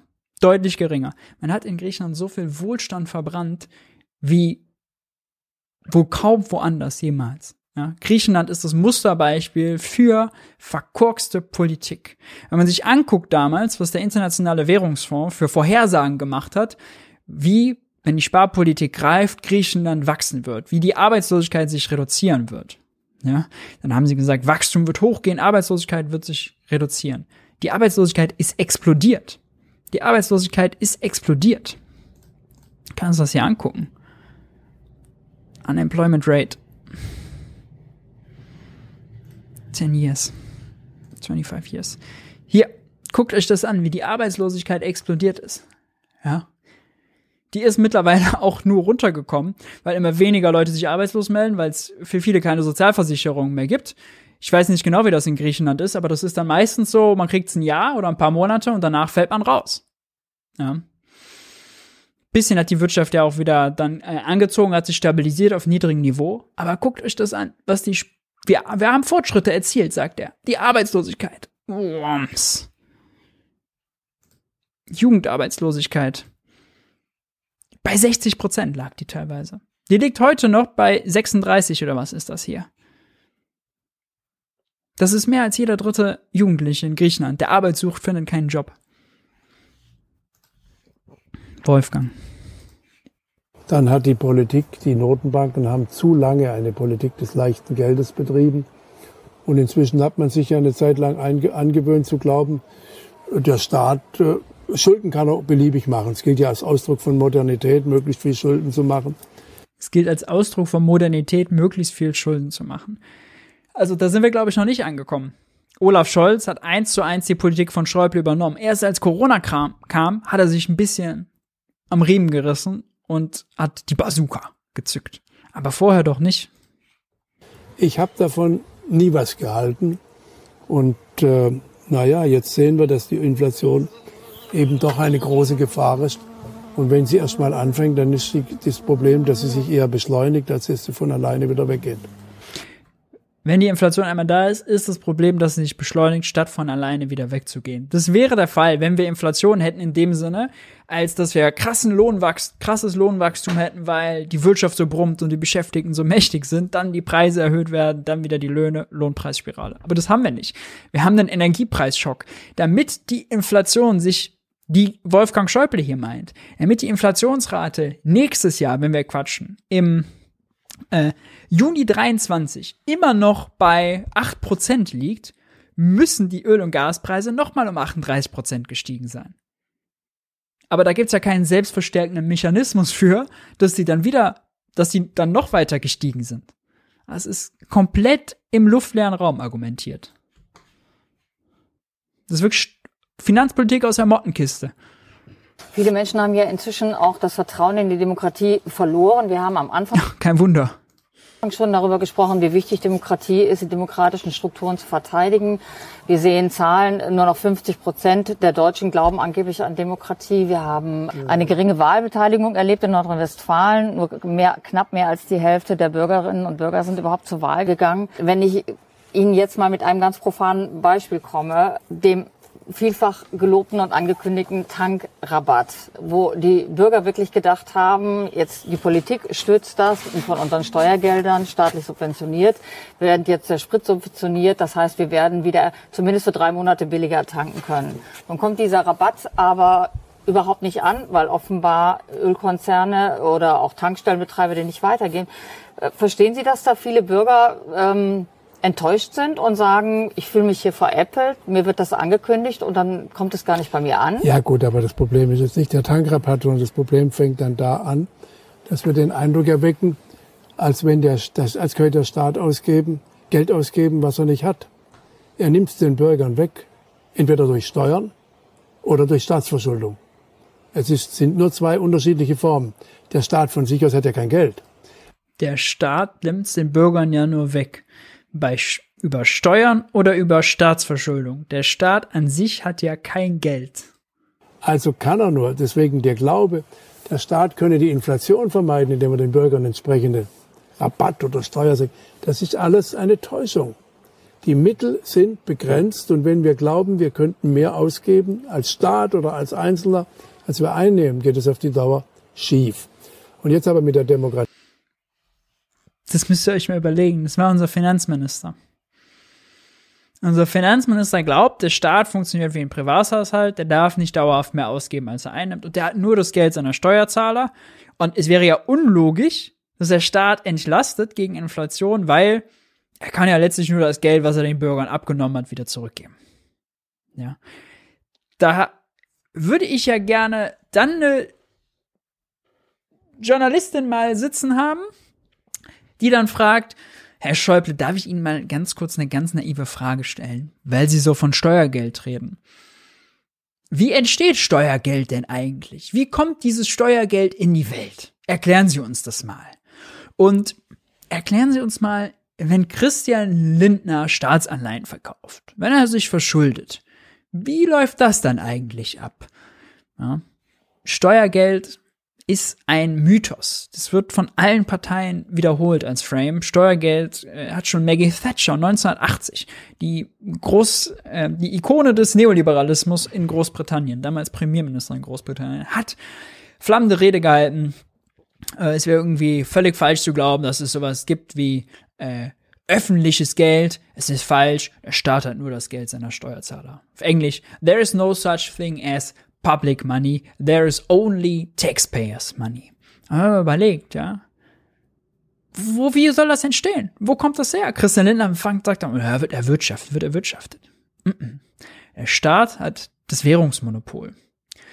Alle Steuern, die der Staat in Euro einzieht, sind Währungseinheiten, die der Staat vorher ausgegeben haben muss. Der Staat muss das Geld, sein eigenes Geld, seine eigene Währung erst schöpfen, in den Umlauf bringen, bevor er sie wieder einziehen kann. Das ist genauso wie beim Monopoly-Spiel. Wenn wir Monopoly spielen, ist klar, die Monopoly Bank muss am Anfang des Spiels erst Geld verteilen, in den Umlauf bringen, an die Spieler ausgeben, kriegt jeder 1500 Euro. Und dann, wenn das Spiel losgeht, ermöglichen diese 1500 Euro dem Spieler, der dann anfängt und eine 4 würfelt und auf dieses Feld landet, Steuern zahlen, diese Steuern zu zahlen. Am Anfang des Spiels, ein Monopoly-Spieler selbst erzeugt ja gar kein Geld. Es gibt ja nur das Geld, was aus der Monopoly-Bank in den Umlauf kommt. Ja? Die Monopoly-Spieler finanzieren ja nicht die Monopoly-Bank. Völlig sinnlos zu sagen. Das heißt, notwendigerweise kann es nur staatliches Geld geben. Steuerzahlergeld gibt es nicht. Ja? Wir haben da noch einen zweiten Geldkreislauf, den Giralgeldkreislauf, also Guthaben bei Banken. Aber auch damit können keine Steuern gezahlt werden. Steuern werden gezahlt in äh, staatlicher Währung. Ja, es wirkt für uns so, wenn man eine Steuer überweist, als würden wir das überweisen. Aber wir können nur der Bank sozusagen sagen, ey, wir würden gerne Giralgeld überweisen. Und die Bank geht dann hin. Die Banken haben nämlich ein Konto bei der Zentralbank, wir nicht die Banken aber schon, und überweisen dann Guthaben, was sie bei der Zentralbank haben, an den Staat. Damit sie da Guthaben haben, muss der Staat, muss die EZB das aber erstmal aus dem Nichts erzeugen. Steuergeld gibt es nicht. Und Staatsanleihen, ja. Staatsanleihen funktioniert so. Christian Lindner verkauft Staatsanleihen per Auktion an Privatbanken. 33 ausgewählte Banken sind es, die dürfen Gebote abgeben, die Höchstbietende gewinnt. Wenn die Höchstbietende gewinnt, muss sie die Staatsanleihe bezahlen. Wie bezahlt sie? Sie bezahlt mit Guthaben, was sie bei der Europäischen Zentralbank hat. Wie kann man Guthaben, wie entsteht Guthaben bei der Europäischen Zentralbank? Also sie kann es natürlich nur selbst erzeugen. Das ist wie eine Excel-Tabelle, wo sie eine Zahl reinschreibt. Die Banken nehmen sich einen Kredit von der Europäischen Zentralbank ja, und geben es, reichen es sozusagen gegen die Staatsanleihe an Christian Lindner weiter. Der kriegt dann Guthaben bei der Europäischen Zentralbank. Da ist kein Steuerzahler in Sicht. Kein einziger Steuerzahler ist da in Sicht. Es gibt ein Gutachten vom Wissenschaftlichen Dienst des Bundestages, kann ich nochmal in die Kommentare hauen, der bestätigt genau das. Und wenn Christian Lindner sich dann 100 Milliarden für die Bundeswehr äh, sozusagen per Verkauf von Staatsanleihen besorgt hat und die dann ausgibt, gut, er kauft Jets aus den USA, wir würden mal annehmen, der würde das Geld nur in Deutschland ausgeben, dann fließt das Geld auf deutsche Bankkonten dann entsteht neues Geld in der Privatwirtschaft. Dann hat staatliche Geldschöpfung stattgefunden und hat für neues Geld in der Privatwirtschaft gesorgt. Geld, was dann genutzt werden kann, um dann wieder Steuern zu zahlen. Schäuble liegt fundamental falsch. Schäuble hat keine Ahnung von unserem Geldsystem. Keine Ahnung von modernen Geldsystemen. Wir hatten einen Finanzminister, der maßgeblich dafür verantwortlich war, dass Griechenland eine fehlerhafte Politik gemacht hat, der hier ganz offen zugibt, dass er keine Ahnung vom Geldsystem hat.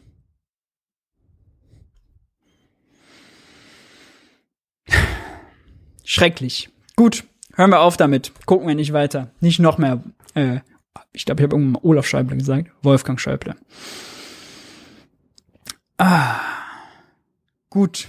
So viel Aufregung. Kommen wir aber zum Schluss. Viertel nach elf. Wir machen noch ein paar naive Fragen aber. Wenn ihr jetzt Fragen habt, dann stellt sie gerne in den Chat. Und wir suchen uns ein paar raus und beantworten die. In der Zwischenzeit möchte ich euch mal darauf hinweisen, dass Junge Naiv natürlich nur mit eurem Support äh, funktioniert. Das Wirtschaftsbriefing wie auch alle anderen Formate. Das heißt, ähm, es wäre super nice, wenn ihr Jung und Naiv unterstützt. Ihr könnt prominent werden. Ab 20 Euro landet ihr am Abspann eines jeden Videos. Kennt ihr äh, mit, dem, mit eurem Namen da drin. Ja. Und ich, also das ist auch nochmal ein generelles Statement. Wir haben grundsätzlich das Problem, dass Christian Lindner und auch hier Wolfgang Schäuble, bestes Beispiel, dass sie mit solchen Narrativen einfach durchkommen. Dass sie einfach nur die Floskeln dreschen, Phrasen dreschen und nicht hinterfragt werden. Man stelle sich vor, Wolfgang Schäuble wäre gefragt worden, wie entsteht denn Steuergeld? Was hätte er da sagen sollen? Was hätte er darauf antworten sollen? Ja? Wäre überfragt gewesen. Herr Schäuble, erklären Sie mal, wie Christian Lindner Staatsanleihen verkauft oder wie das ein Finanzminister macht. Hätte er nur, hätte er nur passen können. Ja. Was ist deine Meinung zu Target 2 Seilen? Siehe Professor Sinn. Target 2 Seilen ist zu kompliziert, um das jetzt hier neu zu erklären. Äh, ich habe da beim meinem eigenen YouTube-Kanal Geld für die Welt ein Video zu. Ähm, das will ich an der Stelle empfehlen.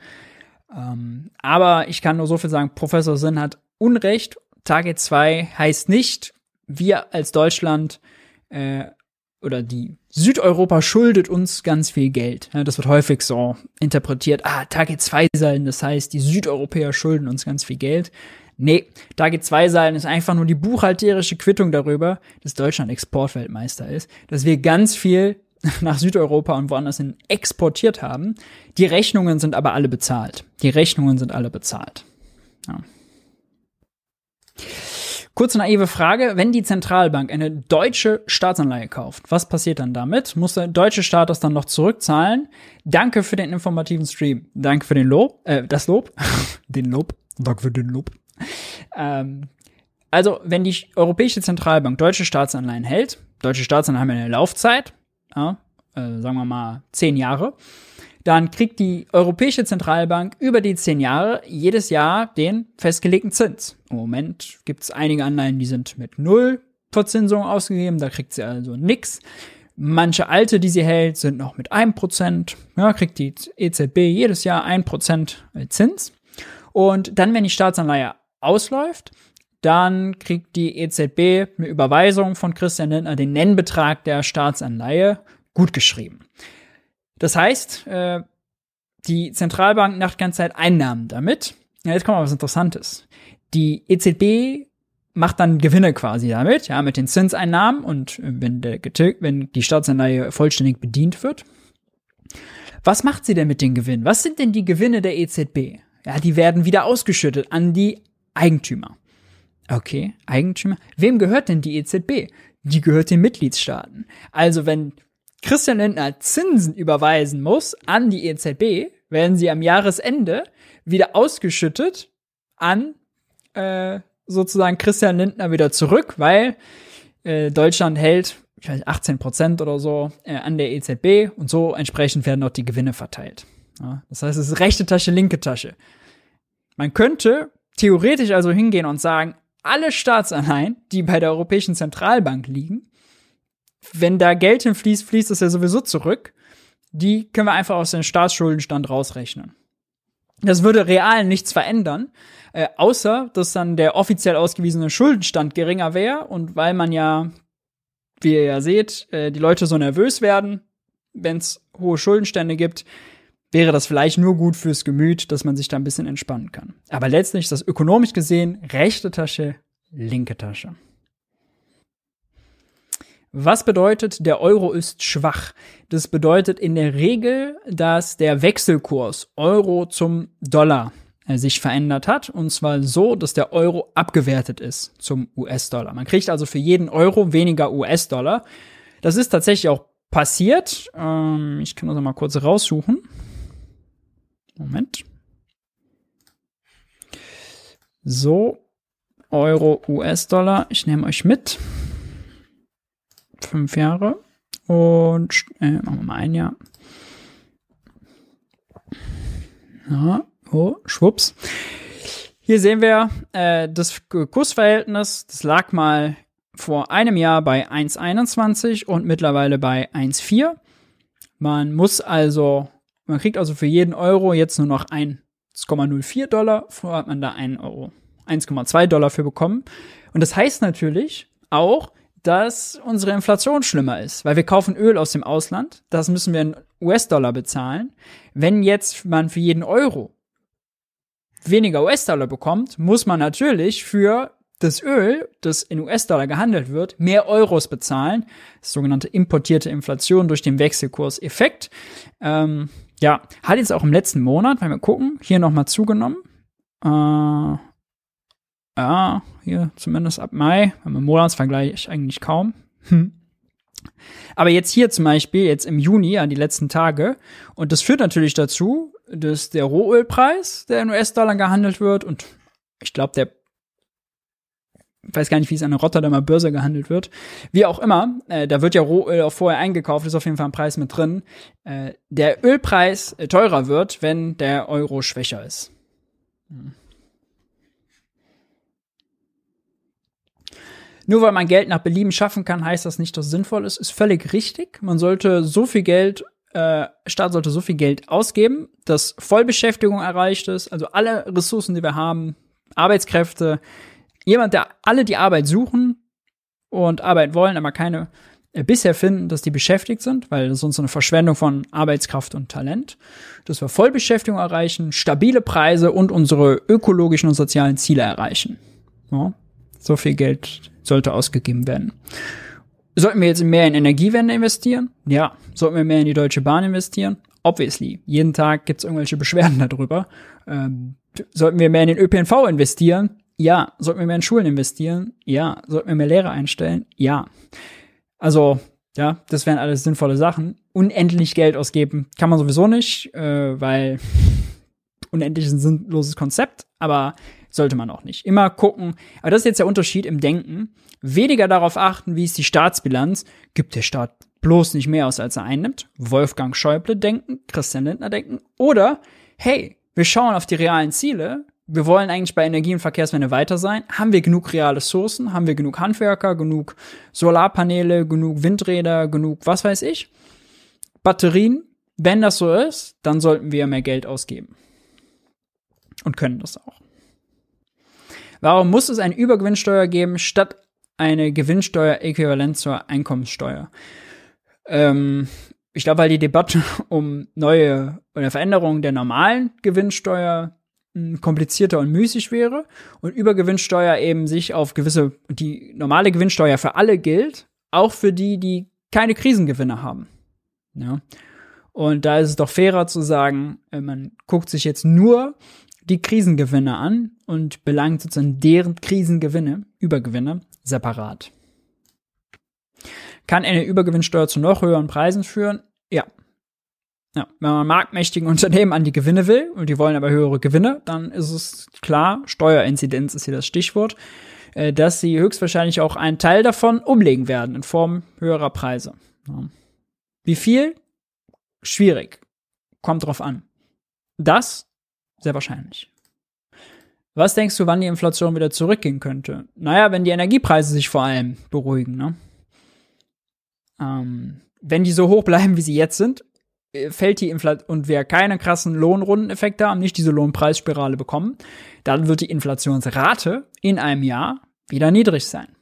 Dafür müssten die Preise, wie gesagt, sich weiter erhöhen, damit die Inflationsrate so hoch bleibt.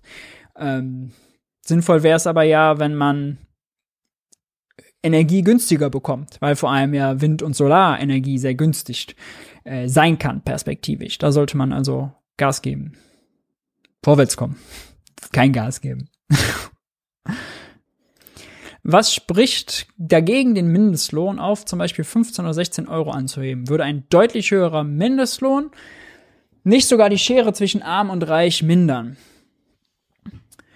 also der Mindestlohn ist, glaube ich, sehr wenig dazu geeignet, die Schere zwischen arm und reich so krass zu verändern, weil da spricht man meistens auch über Vermögen. Ähm, 15 oder 16 Euro sind natürlich nochmal äh, deutlich höher als 12. Ähm, aber was dagegen spricht, ist eigentlich äh, höchstens was, das natürlich die Exportindustrie was dagegen hat, weil die Exportindustrie, für die bedeuten Löhne allen voran Kosten weil die müssen ja im Ausland verkaufen. Je teurer sie im Inland produzieren, Deutschland als Exportmeister, desto weniger wettbewerbsfähig sind sie quasi im Ausland. Die hätten also was dagegen. Für die Binnenwirtschaft wäre es gut, weil wenn die Leute mehr verdienen, können sie auch mehr ausgeben. Kann der Friseur, der Bäcker, der äh, Gebäudereiniger, wer auch immer, können mehr Umsatz machen. Ja, das ist also gut. Äh, grundsätzlich sollten die Löhne sich aber sozusagen hätten sich permanent vernünftig entwickeln sollen. Äh, es ist immer ein Ticken schwierig ähm, und hat in gewisser Weise auch äh, natürlich Inflationsgefahr durch jetzt sozusagen die Löhne von unten so krass annehmen. Auf 16 Euro würde bedeuten, dass ganz viele Löhne angepasst würden. Äh, wenn die Löhne da so stark steigen, dass die Unternehmen mit höheren Preisen darauf reagieren. Ähm, ja. Aber äh, dass man permanent eine gute Lohnentwicklung braucht, damit die Leute in der Binnenwirtschaft Kaufkraft haben, ist völlig klar. Ähm, sollte man mit mehr, mehreren Schritten schnell nachholen. Also von 12 dann auch irgendwann wieder weiter. Jetzt von 10,45 wäre das dann, oder gerade ja 9,82, glaube ich, hochzugehen auf 16 wäre wahrscheinlich als einmaliger Schock in der aktuellen Situation ticken zu viel. Hi, Tyler hier, Producer von Jung und Naiv. Ohne euch gibt's uns nicht. Jeder Euro zählt und ab 20 landet ihr als Produzenten im Abspann auf YouTube. Weiter geht's. Was sagst du, die Bachmanns These, Inflationserwartungen werden wissenschaftlich gemessen? Ja, Inflationserwartung ist für mich Küchen Küchenpsychologie. Ja, äh, da argumentiert, muss ich vielleicht kurz erklären. Äh, Im Mainstream nimmt man an, dass äh, die Inflations, das, das, was die Leute erwarten, wie hoch die Inflation in der Zukunft sein wird, maßgeblich darüber bestimmt, ob die Inflation wirklich auch so hoch sein wird. Sprich, wenn die Gewerkschaften, wenn die Beschäftigten, wenn äh, die privaten Haushalte äh, erwarten, dass die Preise in Zukunft hoch sein werden, dann werden die Privaten jetzt ihre Käufe vorziehen, weil gerade ist es ja noch günstiger, dann werden die Gewerkschaften höhere Löhne verhandeln und, und, und. Dann wird daraus eine selbsterfüllende Prophezeiung und dann steigen die Preise. Ähm, das ist sehr verbreitet ich halte das für nicht so sinnvoll, weil das, wie gesagt, so Küchenpsychologie und sich selbst erfüllende Prophezeiung ist. Ähm, und wir ja sehen, also, dass die Inflationserwartung, wird jetzt mal gesagt, ist eine Ankermetapher, die müssen jetzt wieder verankert werden. Der, dafür, dass das mit der Inflationserwartung aber wirklich sinnvoll passt und die letzten, sagen wir mal, Jahre erklärt hätte, oder jetzt das erklären würde, was wir haben, äh, müsste man ja Gewerkschaften haben, die so mächtig sind, dass sie jedes Jahr Löhne von mindestens zwei Prozent, äh, Lohnwachstum von mindestens zwei Prozent rausverhandeln, denn zwei Prozent ist ja unser Inflationsziel. Obendrauf käme eigentlich noch der Produktivitätszuwachs von 0,6, 0,7, 0,8 Prozent. So viel müssten die Löhne jedes Jahr steigen, gemäß der goldenen Lohnregeln. Die Löhne sind aber deutlich weniger gestiegen, weil die Gewerkschaften so schwach sind. Also dieses Inflationserwartungsargument, dass dann die Gewerkschaften loslegen, also es scheitert leider schon an starken Gewerkschaften, muss man leider sagen. Auch jetzt einen Artikel drüber geschrieben. Juti, oh wir. Ich kann ganz viel scrollen. Hier sind ganz viele Fragen. äh, eine machen wir noch. Komm, eine von unten. Dum, dum, dum, man muss noch dazu sagen, was in Griechenland alles privatisiert wurde. Ja, stimmt. Ist sowieso, wenn man sagt, der Staat muss sparen, der Staat muss klein sein, dann wird äh, Staatseigentum verscherbelt. Häfen, Infrastruktur wurde alles verscherbelt zu absur absurd günstigen Preisen. Zum Beispiel an griechischen Häfen hat zum Beispiel auch Fraport, ihr äh, aus äh, Frankfurt, ähm, mächtig profitiert. Können Banken tatsächlich frei Geld schöpfen, sind doch limitiert durch die Bonitäten ihrer Kredite und, auf Aufla und aufsichtsrechtliche Auflagen. Sie sind limitiert durch Eigenkapitalvorschriften, bisschen durch, sagen wir mal, Mindestreservevorschriften und durch Aufsicht, aufsichtsrechtliche Vorgaben, stimmt. Aber es ist nicht so, das ist falsch, dass man dieses Bild, die Banken brauchen Ersparnisse, die Banken brauchen dein Geld äh, wenn sie mir einen Kredit geben müssen. Ja, da du bringst Ersparnisse hin und das verleihen die Banken weiter. Also dieses ganz einfache Bild, das ist falsch. Banken schöpfen Geld aus dem Nichts. In dem sind sie einen Tick weit begrenzt. führt jetzt zu weit. Aber Banken schöpfen Giralgeld aus dem Nichts. Sie erstellen genauso Kontoguthaben aus dem Nichts. Sie tippen genauso einfach Zahlen in der Excel-Tabelle ein, wie es die Zentralbank machen kann. Ja. Können wir äh, wann anders nochmal ausführlicher darüber quatschen. Hab ich bei mir auch Videos zu. Genau. Juti, ihr Lieben, die Zeit ist gekommen, oder? Die Zeit ist gekommen. Zweieinhalb Stunden. Uff, wir hatten viel vor. Ich danke euch für eure Aufmerksamkeit. Möchte mal darauf hinweisen, dass ihr Jung und Naiv unterstützen könnt. Ähm, nämlich hier sind die Details oder unten in der Videobeschreibung. Äh, lasst gern ein Like da, wenn euch das Video gefallen hat. Äh, oder schreibt Kommentare, wenn ihr noch Fragen habt oder Themenvorschläge fürs nächste Mal. Da freue ich mich immer drüber. Ich bin raus. Ich hoffe, ihr habt einen schönen Abend. Haltet die Ohren steif. Bis dahin. Ciao, ciao.